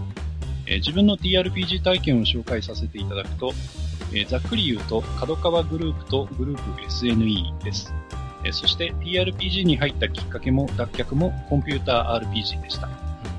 80年代前半、かのドラゴンクエストにより RPG、さらには剣と魔法のファンタジーというものが一般に広まり、自分もその波をもろにかぶり目覚めてしまいました。そしてもっとファンタジーをと求めていったらスニーカー文庫のフォーチュンクエストやロードス島戦記などに出会い、その流れで TRPG を知る。その後、富士見書房のドラゴンマガジンでソードソードワールド、えー、袋とじ目当てで買ったコンプティークでロードスの系譜クリスタニア、えー、さらにコンプ RPG でガープス系、えー、TRPG ドラゴンでバトルテックや要は、大方針っていうんですかね。はい。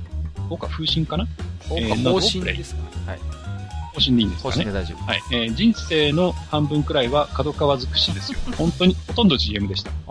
えー、ただ、えー、その真っ最中に、かの春樹氏の事件、えー、1993年だそうですが、あったりして、えー、角川書店が一時かなり衰退。結果、えー、閉館などで、えー、情報源が枯渇。さらには、2000年が近づくとコンピューター RPG がネット空間を手に入れ、夢見た世界が多人数で同時にお手軽に味わえる時代。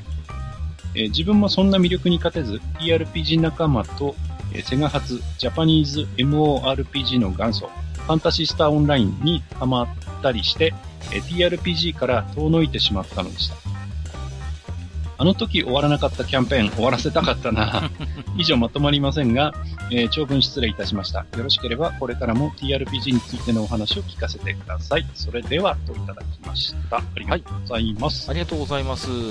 非常にね、貴重なあの TRPG の個人誌みたいなお話もね、していただきまして、非常にね、頷ける部分もあったなと思いましてね。うん、そうそうそう。ロードスト戦記から入る人ってやっぱり、うん、結構いらっしゃったなと思いますしね。フォーチュンクエストなんかはそれこそ小説の中で TRPG 遊ぶシーンもありましたから、そういう意味ではこれらのあの小説っていうのは TRPG へのゲートウェイに、えー、なっていたことは、うん、間違いないのかなと思いますしね。あとはね、あのーお手紙でもありましたけれども、TRPG 仲間がね、もうまとめて MMORPG に引っ越すってこともね、結構あったと思うんですよ。うんうんうん。ちょうどね、時期的に、あのーね、なんていうんですか、こちらの、えっ、と、赤いシャポーの L さんは、えーファンタシースターオンラインにそのまま引っ越しした、なんてことでね。まあ、こんな感じで TRPG からね、遠のく方って決して少なくないのかなというふうに思いますけれどもね。はい。ということで、えっ、と、ジダラクサイさん、いかがでしょう？この、あのーお便りいただきまして何かコメントがあればと思いますが。そうですね。まず二つかな？あるんですけども、うん。はい、えー今手元にですね、あの、1995年1月号のコンプティークがありましてですね、また懐かしいものを出してきましたね。はい。あの袋閉じのところを見てるんですけども、えーとね、題名がね、花園クラブってなってますね。袋閉じのところ。で、えっと、今回の特集はなんと同級生2です。うわー来たー今度さ、今度同級生愚者級で語ろうと思ってんだよね。タイムリーだな。そうですか。もちろんそういうのを選んできたんですけども、いやいやいやいや、も時代ですね。う、時代、まあ、そこはちょっと、ちょっと本筋からずれるんで、ちょっと怒られますよ、エルさんに。ちょっと。えっ、ー、と、いや、まあ、ここはこれとして、いや、どうとしても、あの、非常に素敵なテーブルトークの出会い方と、うんいや、あの遊んでいたんだなってのは、ちょっと文面から察されるんですよね。うんああ、多分この人が所属していたコミュニティはすごくいいコミュニティだったんだなって、そうですね。うんうんうん。はい、思いますね。で、あともうあるあるなんですけど、もう終わらなかったキャンキャンペーンは諦めましょう。わかりますけども。あ終わらせたいうんあって、それはもう終わらせるべきだったんですね。終わってから行くべきだったんです。いや、私もジダラクサイさんもあれですよ。完結できなかったキャンペーン何本も供養してるんじゃないですか。私はそうですよ。そうですね。僕確実に、あの、両手両足は、はい、供養してると思います。でそれがあるおかげで、ゲームマスターズのレベルが上がってるとも思うので、まあね、そうですね。はい。あんまりね、キャンペーンの後ろの方にね、どんでん返し用意してるとね、そこに到達する前に終わるってことがよくあったんでね。まあ、物語を動かすのは早い方がいいよという話もあったんですけども。まあ、すいません。えっ、と、ルルですね、えー TRPG の、まあ、氷河期ということを一つテーマにね、つらつらとお話をさせていただいたんですけれども、全体を通して何か最後にあれば、ジダラクサイさんにお伺いしておきたいんですけれども、いかがでしょうか？そうですね。まあ、今回ちょっと語れなかったんですけども、じゃあ今現在の第4世代たちが一体どういう立場にいるのかとかですね、うん最新の、あの、TRPG 事情なんかも、うん。できれば話をしたかったので、ちょっとね、お時間が足らなかったようなので、まあ、それをまた機会があればと、要望があればというところですけどもね。じゃあ一番最後になんですけども、えっ、と、TRPG が、えっ、と、なんで最低で面白くないゲームであるかということなんですけども、はい。結局のところ、人間を選ぶというところがあるんです。それは人間を選ぶというよりも、あの、選ぶというのは、その適性云々とかではなく、気の合う友人とやるゲームは、どんなゲームであれ最高のゲームです。うん。はい。それはテーブル、テーブル、あの、テーブルトーク RPG には限らないんですよね。うんうんですが、えっ、と、TRPG には様々な問題が内包していて、それがまだ未解決のまま内包しているんですよね。未だに。で、あるがゆえにどうしても流行らなかったっていうのが今回の結論になるのではないかなというふうに思っています。なるほどね。うん。あのー今今ね、あの少し話を聞いてね、えっ、と、思ったんですけれども、やっぱり、なんて言うんですかね、もう、鉄頭鉄尾万銀受けするようなゲームでないことはもう間違いないわけであって、ただ、その中でね、確実に裾野をが広がっていった頃のダイナミズムを我々第二世代は知っているわけですから、まあ、なんていうのかな、その頃の興奮というのは確かにあったし、うん、やっぱり様々な障害を乗り越えてね、セッションしたり、キャンペーンをずっとやっていくっていうことの手応えとかもありましたからね。まあ、私は言ってみればその頃の経験が元で今の仕事をしてるようなところもあるから、うん。ですからね、やっぱり感謝してるんですよ、TRPG には。今でも、ですから、機会があればやるんですよ。こう見えて、あの、おじさん頑張ってサタスペとかやってんだから、今だに。ですから、あの、まあね、ですから、あの、ちょっと今日はね、少し寂しい話題になってしまった部分もあるんですけれどもね、まだまだ言及できる部分もあるかなと思いますんで、また機会を見てね、自堕落斎さんもお迎えしてね、TRPG の話はしていきたいと思いますので、えー、ということで本日もね、長時間にわたりまして、お付き合いいただきまして、えー、ありがとうございました。えー、自堕落斎さんマスター、ありがとうございました。ありがとうございました。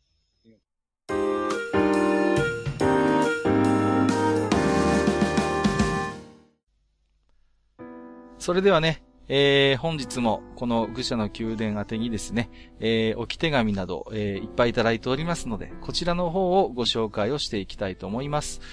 えー、ということで、まずは1通目、メガソリューシさんです。いつもありがとうございます。えー、地下54回を拝聴しました。F1 の話、もっと聞きたいです。次回は残り 残り2戦をじっくり解説していただき、今シーズンの総括は地下56回でやってくださいということで、これ多分54回を聞いていただいた時にいただいてたタイミングですね。はい。はい。えっ、ー、と、枕でカッカさんが成功スプリングドライブに触れていたので思わず置き手紙します。ゼンマイ駆動なのにクォーツで時を刻む氷の上を滑るようなスイープ運針。当初は機械仕掛けのムーンフェイズに憧れて探し始めたのですが、へそくりをはたいて買ったのはなぜかこのスプリングドライブでした。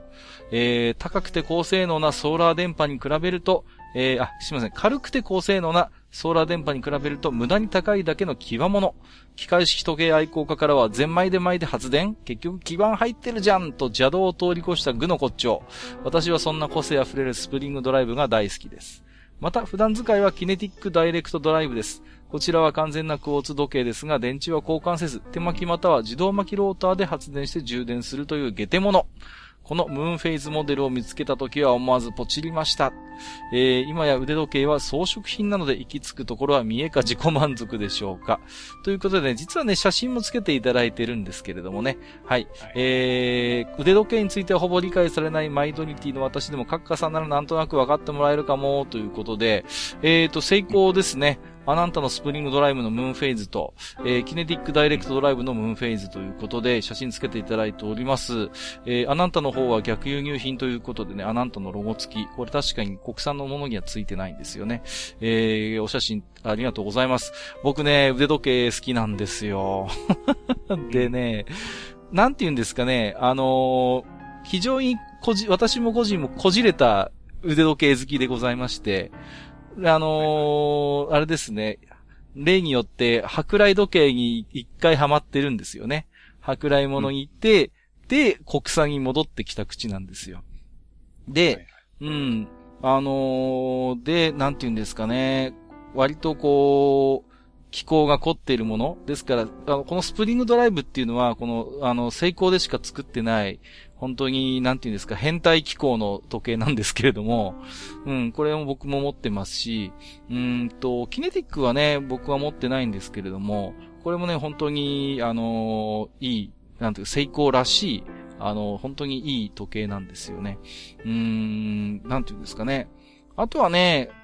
学生の頃はもう、あの、それこそね、昔文房具の回で重大機能付きみたいな筆箱の話をしたこともありましたけれども、カシオでね、はいはい、プロトレックっていうシリーズ出してんのね。あのー、ああ、ありますね。アウトドア用みたいな気圧計とかついてたり。うん、いろんなセンサーついてる、そうそうそうそう。あれが好きでね、よくプロトレック使ってましたね、学生の頃はね。うん。で、なんか多分、ほとんどその機能なんかさ、使いこなせるわけじゃないんだけど、なんかでもその機能ついてること自体がなんか好きだっていうね。うんうんうん。で、そこから舶来時計に行って、僕も今は国産ですね。今使って、普段使いは僕も成功の電波ソーラー普段使ってますけど、なんかね、ちょっとパリッとした部分、ところに出るときには私もグランド成功のスプリングドライブ一本あるんで、たまにつけますけどもね。まあ、わかる方にはわかるし、わからない方にはさっぱりわからない話ということで失礼いたしました。えー、メガソリューシさん、ありがとうございました。えー、続きまして、はい、レリクスさんいただいております。またいただいております。えー、マスター、この前の緊急回転に間に合わなかったからって何も出さないってひどいじゃないですかということで、デルアーが54 回の小ネタですね。54回は宝箱がないんでしたよね。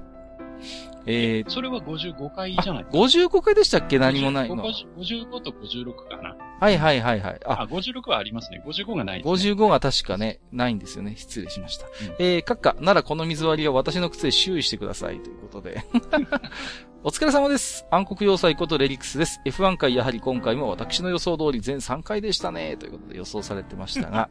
えーと、日産ノートについて、前回マスターが枕で話されていた日産ノート e パワーについて、私は学生時代、ハイブリッド車や電気自動車を研究していた知識から注釈を入れさせてくださいと。すごいですね。えー確かにノートは、電気モーターで動く自動車ですが、あの車、正しくはシリーズ式ハイブリッド車ですね。さっぱりわからんな。そうですね。はい。ガソリンエンジンを発電機としてモーターを動かすハイブリッド車は、自動車の開発者の中でも古くからある技術でして、ほう。1900年代の黎明期の自動車、ローナーポルシェにも採用されています。ノートは枯れた技術を現代技術で再評価させた自動車として高く評価できる車です。デザインに限らずトヨタはこのノートから日産のマーケティングセンスを見習ってほしいです。ということで、いただいております。私はね、あの、はい腕時計のことはあれですけど、車のことはさっぱりなんで、結構、あれですか、あのー、e パワーの車っていうのは、昔からあるといえばある仕組みなんですか？これは。あのーまあ、昔からあるかどうかっていうのは僕もね、あんまり実はよく知らないんですけれども、はいはいはい。あのー日産がこのシリーズ式のハイブリッドっていうのを研究し始めたのはもう随分古い話でね。あえー、僕が知ったのはね、僕は学生時代に、あの、今もあるんですけど、マガジン X ってあの、あ、ありますね。新車種をすっぱ抜く雑誌があるんですけうん。ど、はいはいはいはい。あれでね、うんえー、なんか日産がシリシリーズ式のハイブリッドを今研究してるようだっていう記事が出てたのが、はいはいはい。えー僕が学生の頃なんで、もううん20年くらい前になると思うんですよね。おーなるほどね。じゃあ、だから、その頃から日産はおそらく研究をしてるうんうんうん。ということだと思いますね。なるほどね。はい、ありがとうございます。で、他にもいくつかね、話題いただいているんですけれども、えー、ちょっと、書店の話は少しで、あの、割愛させていただきまして、F1 の話いきますよ。えっと、だって長いんだもん。すみません、ちゃんとお目通しはさせていただいてますんで、ね、失礼します。えー、ロズベルグの引退の話は当然出たことと思います。えー、ということで、これは多分、あの、54回の段階でいただいてますね。ロズベルグの引退について、ニキラウダが文句を言っていましたが、その文句にベルガーからお前に言えたことかと切り返していたのはさすが F1 パイロットだと思いましたね。えー、ハニオさんは現在のニキラウダのことは嫌いかもしれませんが、笑い。彼のことを知らない人にはぜひ映画ラッシュ栄光とプライドを見てほしいです。ニキラウダがどれくらい偉大な人、かっこもしくは奇人であるか知ってもらいたいですね。えー、それとゲームカテゴリーのポッドキャストらしく F1 ゲームについてもお話ししてください。ファイナルラップ、F1 サーガス、モナコグランプリなど、そう考えれば、昔は F1 テレースは身近な存在でしたね、ということでいただきました。ありがとうございます。はい。はいはいはい。えー、ということで、え、ラッシュ栄光とプライドという映画、僕見たことないんですけれども。はいはいうん。これは、あれですか、ニキラウダーのことを扱った映画なんですか？そうですね。そのぐらいの時の、そのうん F1 の、はあえーまあ、ドライバー同士のバチバチの、うんうんまあ、描いた映画ですよね。うん。うーんうんえっ、と、フィクションではなくて記録映画みたいな感じなんですか？そうですね。僕もね、あの、きっちり、あのー実はね、あの、録画だけして見てないっていう、そうなんですね。か？はい。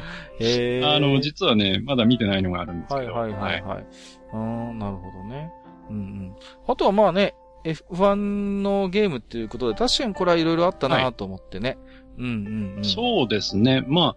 あ、あの、F1 ゲームというか、レースゲームっていうふうに考えるとね、そうですね。本当にあの、えっ、と、中村製作所時代のナムコのね、うんあの、東映式のゲームの頃からありますし、はいはいはいはい。あと、セガだとね、あの、モナコ GP って縦型のね、うんうんうん。あの、どんどん上から敵車が降ってくるタイプのありましたね。レースゲームもありましたし、うんうんあと、うん、ちょっと時代が下ると、まあちょっと変わり種ですけど、あの、対等にコンチネンタルサーカスっていうゲームがありまして、ははい。これあの、えっ、と、液晶の、えーゴーグルがついていて、それを覗いてやると 3D で見えるってあ。いう。タイプのああ、はいちょっと変わっうん、なるほどね。たレースゲームですね。はいあと、はいまあ、辰巳だと TX1 とかもあったし、うんあと、えー、ポリゴンを、で導入したレースゲームとなると、ナムコのウィニングランなんていうのがありましてね。はいはいはいはい。で、もちろんね、あの、セガのスーパーモナコグランプリとか、他にもいっぱいありますんで、そうですね。正直これだけで一回できますね。そうですね。ちょっとぜひ、うんこのあたりは、あの、またね、今後お楽しみにということで。そうですね。そうですね。どっかで機会作りたいですね。枠がね、なんか印象深いのは、スーパーファミコンかな ?F1 グランプリってそのままズバリのレースゲームが出てたんですけど、うんありましたねあれがさ、はい大して中身は変わんないのに毎年出るんだよね、なんかさ。でうんうんううん。んうんうん。で、なんとなく買ってんだけど、なんか前作と何が違うのかさっぱりわかんないみたいなさ、うん そんな、あの、ことも思いましたけれどもね。えー、ということで、レリックスさん、えーありがとうございました。えはい、ーっとありがと、うございます。続きましてですね、ツイッターハッシュタグ愚者の宮殿からいくつかご紹介をさせていただきます。もちろん中身についてはね、すべてお目通し私どもさせていただいておりますけれども、いくつか、えーピックアップしてご紹介させていただきますよ。えー、にじパパ生活さんいただいております。いつもありがとうございます。えー、動画見ながらの萩和さんの F1 解説めっちゃ面白いこれはシーズン中毎回やってほしいくらいです。愚者級の F1 回は神回ですね。来シーズンは F1 見よう。あ、有料かということでただいておりますけれども。いやー、ね、実際動画見ていただいて、えー、ポッドキャスト聞いていただいたということでありがとうございます。うんうん。私もね、後から全部ダイジェスト動画見たんですけどもね。うーん、だいぶね、あの、解説事前に聞いてたんで、だいぶあの、内容が頭に入ってきましたよ。うん、うん、うんはいよかったですね。ちょっと実際にやっぱりね、ナレーションも英語ですから、なかなかね、はい伝わらない部分はあるんですけども、おかげさまで、あ、これはうんマスターの言ってた、あこういうシーンだなみたいなことがね、よくわかりましたんで、それは良かったなと思ってるんですけれどもね。はい。はい。うんうんうん。まあ、来年もおそらくと言いますか、ね、えー、ペイチャンネルでの放送にはなってしまうんでしょうけれどもね。そうですね。ううんん。まあ、なかなかそれはあれですかね。今の F1 の運営側の方針と申しますか。もう、なんか日本だけじゃないらしいですからね。ペイチャンネルでじゃないと見られない状況というのがね。そうですね。ヨーロッパでもそういう感じにだんだんなりつつありますからうね。ん、ちょっとね、裾野を広げという意味ではなかなかね、うん、なかなか大変というところもありますけど、まあ、ゴミゴミすればいろいろ見られるところはあるらしいですけれども、あまりポッドキャストでしか見られませんけれどもね。はい、えー、ニコボ生活さんありがとうございました。はい、ありがとうございます。みえりさんいただいてますよ。えー、芸能人のボードゲーム大会の件ということで、これはなんか、まあ、マスターがおっしゃってましたよね。こんなの深夜番組でどうみたいな感じで。はいはい。えー、すでにその企画は、それこそ、アベマ TV で2回もやっておりますってことで画像をいただいてましてね。ああ、そうなんだと思って、僕がその時にアベマ TV あたりだとやってくれそうですよねって言ったら、実際もうやってたんですね。えー、さすがのアベマ TV ということでね。ですねうんうんうんだけ、ど、あの、僕もこの放送は知らなくて、うんうんうん。あの、にぎりさんのこの画像を見ただけなんですけど、はいはいはい。もうちょっとプレイヤーに癖が欲しいよね。そうです、そうです。そうなんですよ。うん。やっぱりね、その一癖も二癖もあるような人をやっぱチョイスしてもらいたいんですよね。うん。うん、見る側となんかしてはね。こう結構スマートだよね。綺麗どころ揃えたりさうん。なんかね、割と一般的なバラエティ番組的な人生になっているのが少し物足りないというのは僕も思いますね。そうそうそう。うんうんうんやっぱりね、こう、タモリクラブに出るような人たちを出してほしい。そうそうそう。そうなんですよ。ああいうね、もう悪が強い。だから、同じ役者は役者でもね、そういうちょっと個性派の人とかね、うん、はい割と性格俳優みたいな人連れてきたりとかね、その辺がちょっと見てみたいなっていう気がしますけどもね。あのーね、えー、里崎さんがね、あの、元キャッチャーのね、あの、日本の代表キャッチャーの里崎さんが出てたようですけどもね、せっかくだったら僕はどちらかというと古田を見てみたいっていうね、あの、性格の悪いなんていう心がこう、垣間見れるんじゃないかみたいなね。ID 野球をボードゲームにみたいな、そんな妄想もありましたけれどもね。えー、ありがとうございます。えーと、ちゃんなかさんからいただいてますよ。えー、セナもシューマッハもあいつらのデビュー当時はひどかったですからね。これマスターの発言ですけども、えー、最高に笑いました。はいはいはいえー、デビューレースでセナの怒りを買って、レース後に殴られたドライバーもそういえばいたなぁ、笑いということでいただいておりますけれどもね。そんな人いたんですか、エディ・アーバインですね。えー。はい。エディ・アーバイン。はいはいはいはい。えな、あ何がの、何ジョーダンというチームから、はいあの、デビューしまして。えーっと、1993年の日本グランプリなんですけど、はい。これが本当にアーバインのデビュー戦だったんですけあ、ど、もう完全にこれが、あの、デビューはいこのグランプリ。はいうんはい。で、この時にですね、その、アーバインと、まあ、セナの絡みがこう、何回かありましてね。うんうんう。ん。で、まあ、えーその態度に怒ったセナが、まあ、レース後にアーバインのところに行ったと。で、殴っただの、殴られ、殴ってないだのっていうのがちょっとありましてね。はいはいはいなんか実際には殴んなかったみたいなんですよああ、そうなんですか。はい。だどうも一悶着はあったらしいと。はい。そうですね。ん、なるほど、ね。で、実は、あの、このアーバインっていう人なんですけど、うんなんかその、セナに殴られたっていうことで、こう、色物キャラっぽく見られるんですけど、うん実はその後ね、うんうん、あの、フェラーリの、あのードライバーになりまして、ああ、名門じゃないですか。へはいーで、あのーまあ、あの、ね、あの、天才、ミハエル・シューマッハとコンビを組んでたっていう。あ、そんなこともあるんですか、はいですから、はい。ですからもう F1 の世界でも成功した方の人ですよね。まあ、確かにそうですよね。うん。うんうん。輝かしいキャリアを持ってると。うん。そうです。で、99年はですね、まあ、途中でシューマッハが骨折で欠場しちゃうもんですから、はいはいはい。あの、それまではナンバー2扱いだったんですけど、うんうんうん。あの、99年はまあそういうことで、まあナンバーワンドライバーとして活躍しまして、はいはいはい、はい。えー1年間で4勝しましてね、うんうんうんうん。はい。で、ドライバーズタイトルを争うんですけど、すごいじゃないですか。まあ、その中で、まあ、ヨーロッパグランプリなんですけど、タイヤ交換に入ったらピットにタイヤがなかったなんてね。なんかどっかで聞いたような聞いたことあるぞ。話もちょっと今年もどっかであったぞ。ありましたね。はいはいはいなんかそんな話もあったりして、へまーあ、さすがその辺俺たちのフェラーリって感じなんですけどさ、すがですね。でまあ結はい。結果的にはね、あうんの、8記念に負けちゃいまして、2位で終わってるんですけどね。はいはいはいはい。はいはまあでも成功した人と言えると思いますう。ん、なるほどね。はい。えー、ありがとうございます。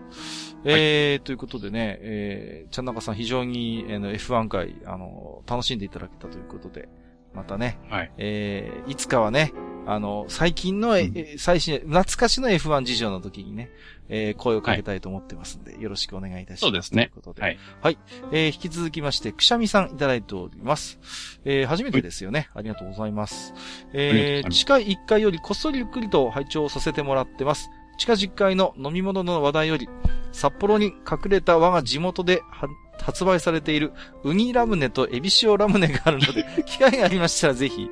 独特な塩の香りとラムネ特有の甘みいいですよ。いろんな意味で、みたいな。ちょっともう、いやいやいや、集め、募集してないですからね。あの別にあの、マズドリに関しては、そのね。なんかこれ、ちょっと調べたら、うんあの、ウニラムネの方は小樽みたいね。あ、小樽の方であるんですか？なんで合体させたかな、も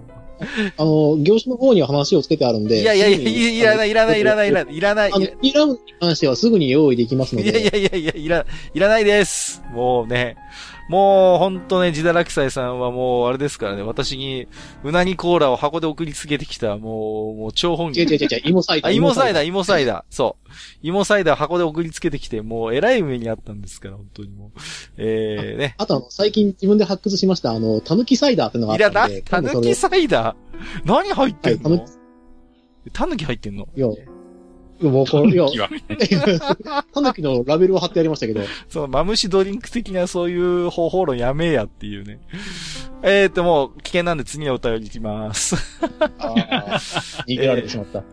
えー、みごりさんいただいてます。ありがとうございます。えー、ゲーム音楽界でサンプリング音源が出だして、オーケストラヒットとかが鳴らせるようになったというくだりで、かなりおけひ使ってたスーファミのゲームが思い浮かぶもタイトルが出てこない。もは、えー、もやもや4ヶ月、ようやく思い出した、ファーストサムライだということでね。えー、うんこれ多分ね、スーパーファミコンですね。えー、ファーストサムライ。ケムコですよ、ケムコ。もう、うんこれ確か移植なんですよね。移植作品なんですけど、元々のゲームもものすごいカオスな日本館で、えー、それにケム,、ケムコがさらに味付けをして、さらにバカゲーになってしまったというですね、えーそういう曰く付きのゲームでしたね、こちらはね。アクションゲームでしたけれども。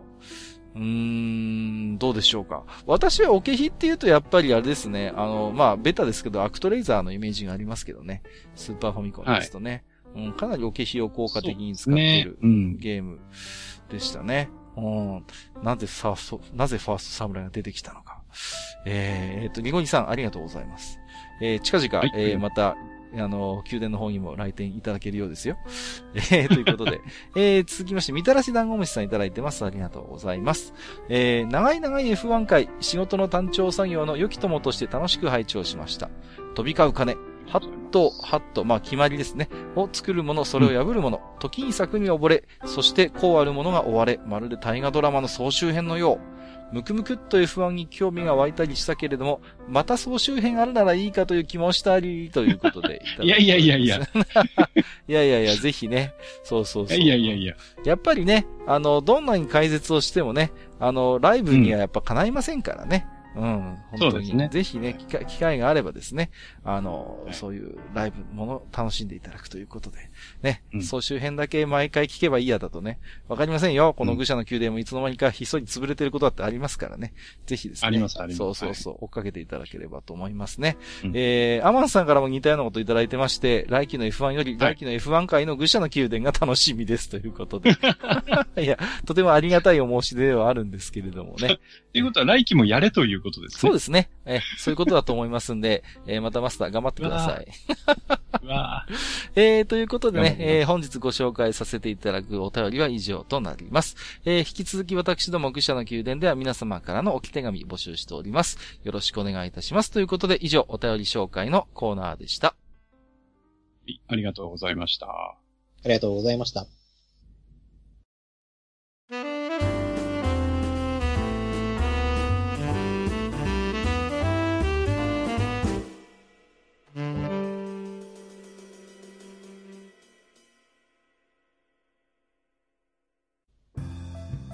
はい。えー、というわけでね、えー、今回は TRPG について、えー、ずっとね、喋り倒してしまいましたが。ハゲさん、えー、ほとんど喋ってないじゃないですか。はい。この辺でね、あの、今回の愚者の宮殿も看板ということにしたいと思います。はい。わ、かりました。あのー、TRPG についてね、あの、語る回は、まあ、今回が2回目でしてね、えー、前回はね、うん、えー、日本独特の、あのー、文庫の半径のね、えシステムがもたらした影響などについていろいろと、えお話をしまして、今回はね、えと、どちらかというと、その後のね、えー、衰退期についていろいろとお話をさせていただきましたけれども、えー、自堕落斎さん、えっ、ー、と、本日いかがでしたでしょうか？そうですね。あんまりこう話したくない話題ではあったんですけれども、うん、えっ、ー、と、この TRPG というものが抱えている大きな問題点というか、えっ、ー、と、そうですね、この人間関係がどうしても絡んできてしまうっていう、うんうんうん、はい、問題を、えー、まあ、直視しない限りは、ここから先未来はないのかなと思いましたのと、あの、新規でもし、あの、やりたいなって思っている方がいらっしゃれば、うん、えっ、ー、と、こういう面もあるんだよっていうことを、分かった上で飛び込んでいただいた方が、より適合しやすいかなと。うんうん。まあ、あのー、非常にね、今、ニコニコ動画とかでも、まあ、リプレイ動画みたいなものがね、非常に増えてきて、まあ、それでね、クトゥルフの呼び声、あの、コールオブクトゥルフなんかは、ちょっと再評価の向きもあるんですけれども、まあ、ある種ね、ああいうリプレイ動画というのは、うん、理想化された世界であってね、あの、リアルのプレイヤーがそこで演じてるわけではなくて、あくまで、まあ、あの一人のね、クリエイター、動画制作者が、えー、ゲームマスターとプレイヤーをね、えー、両方操っているという、まあ、リプレイ風動画みたいなものも多いんで、ああいう、なんていうのかな、本当にぴったり息の噛みな、噛み合ったノリがね、リアルの TRPG でもできるかというと、なかなかそこはね、難しいところもあるのでね。うんうんうん。まあね、ただやっぱりフェイス2フェイスの TRPG ならではの面白さとか魅力というのももちろんあるわけですから、まあぜひね、機会があれば飛び込んでもらってもいいのかなと思いますけれどもね。はい。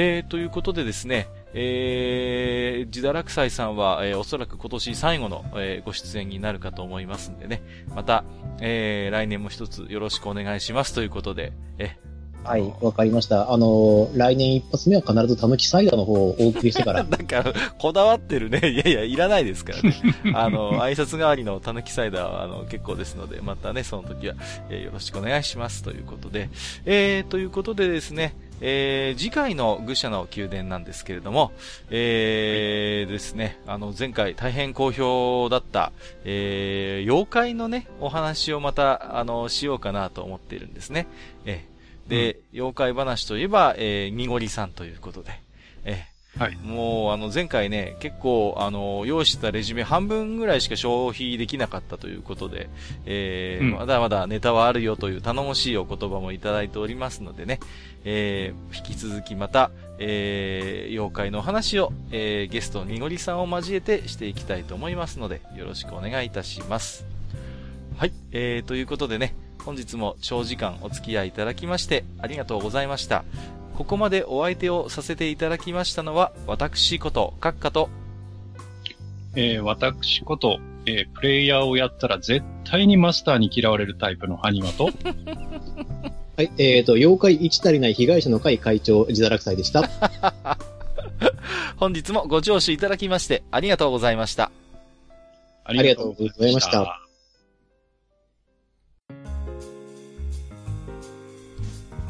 おっさん二人でお送りしているトークラジオ、愚者の宮殿では、皆さんからの置き手紙を募集しております。置き手紙は、ブログのお便り投稿フォームのほか、番組メールアドレスからも受けしています。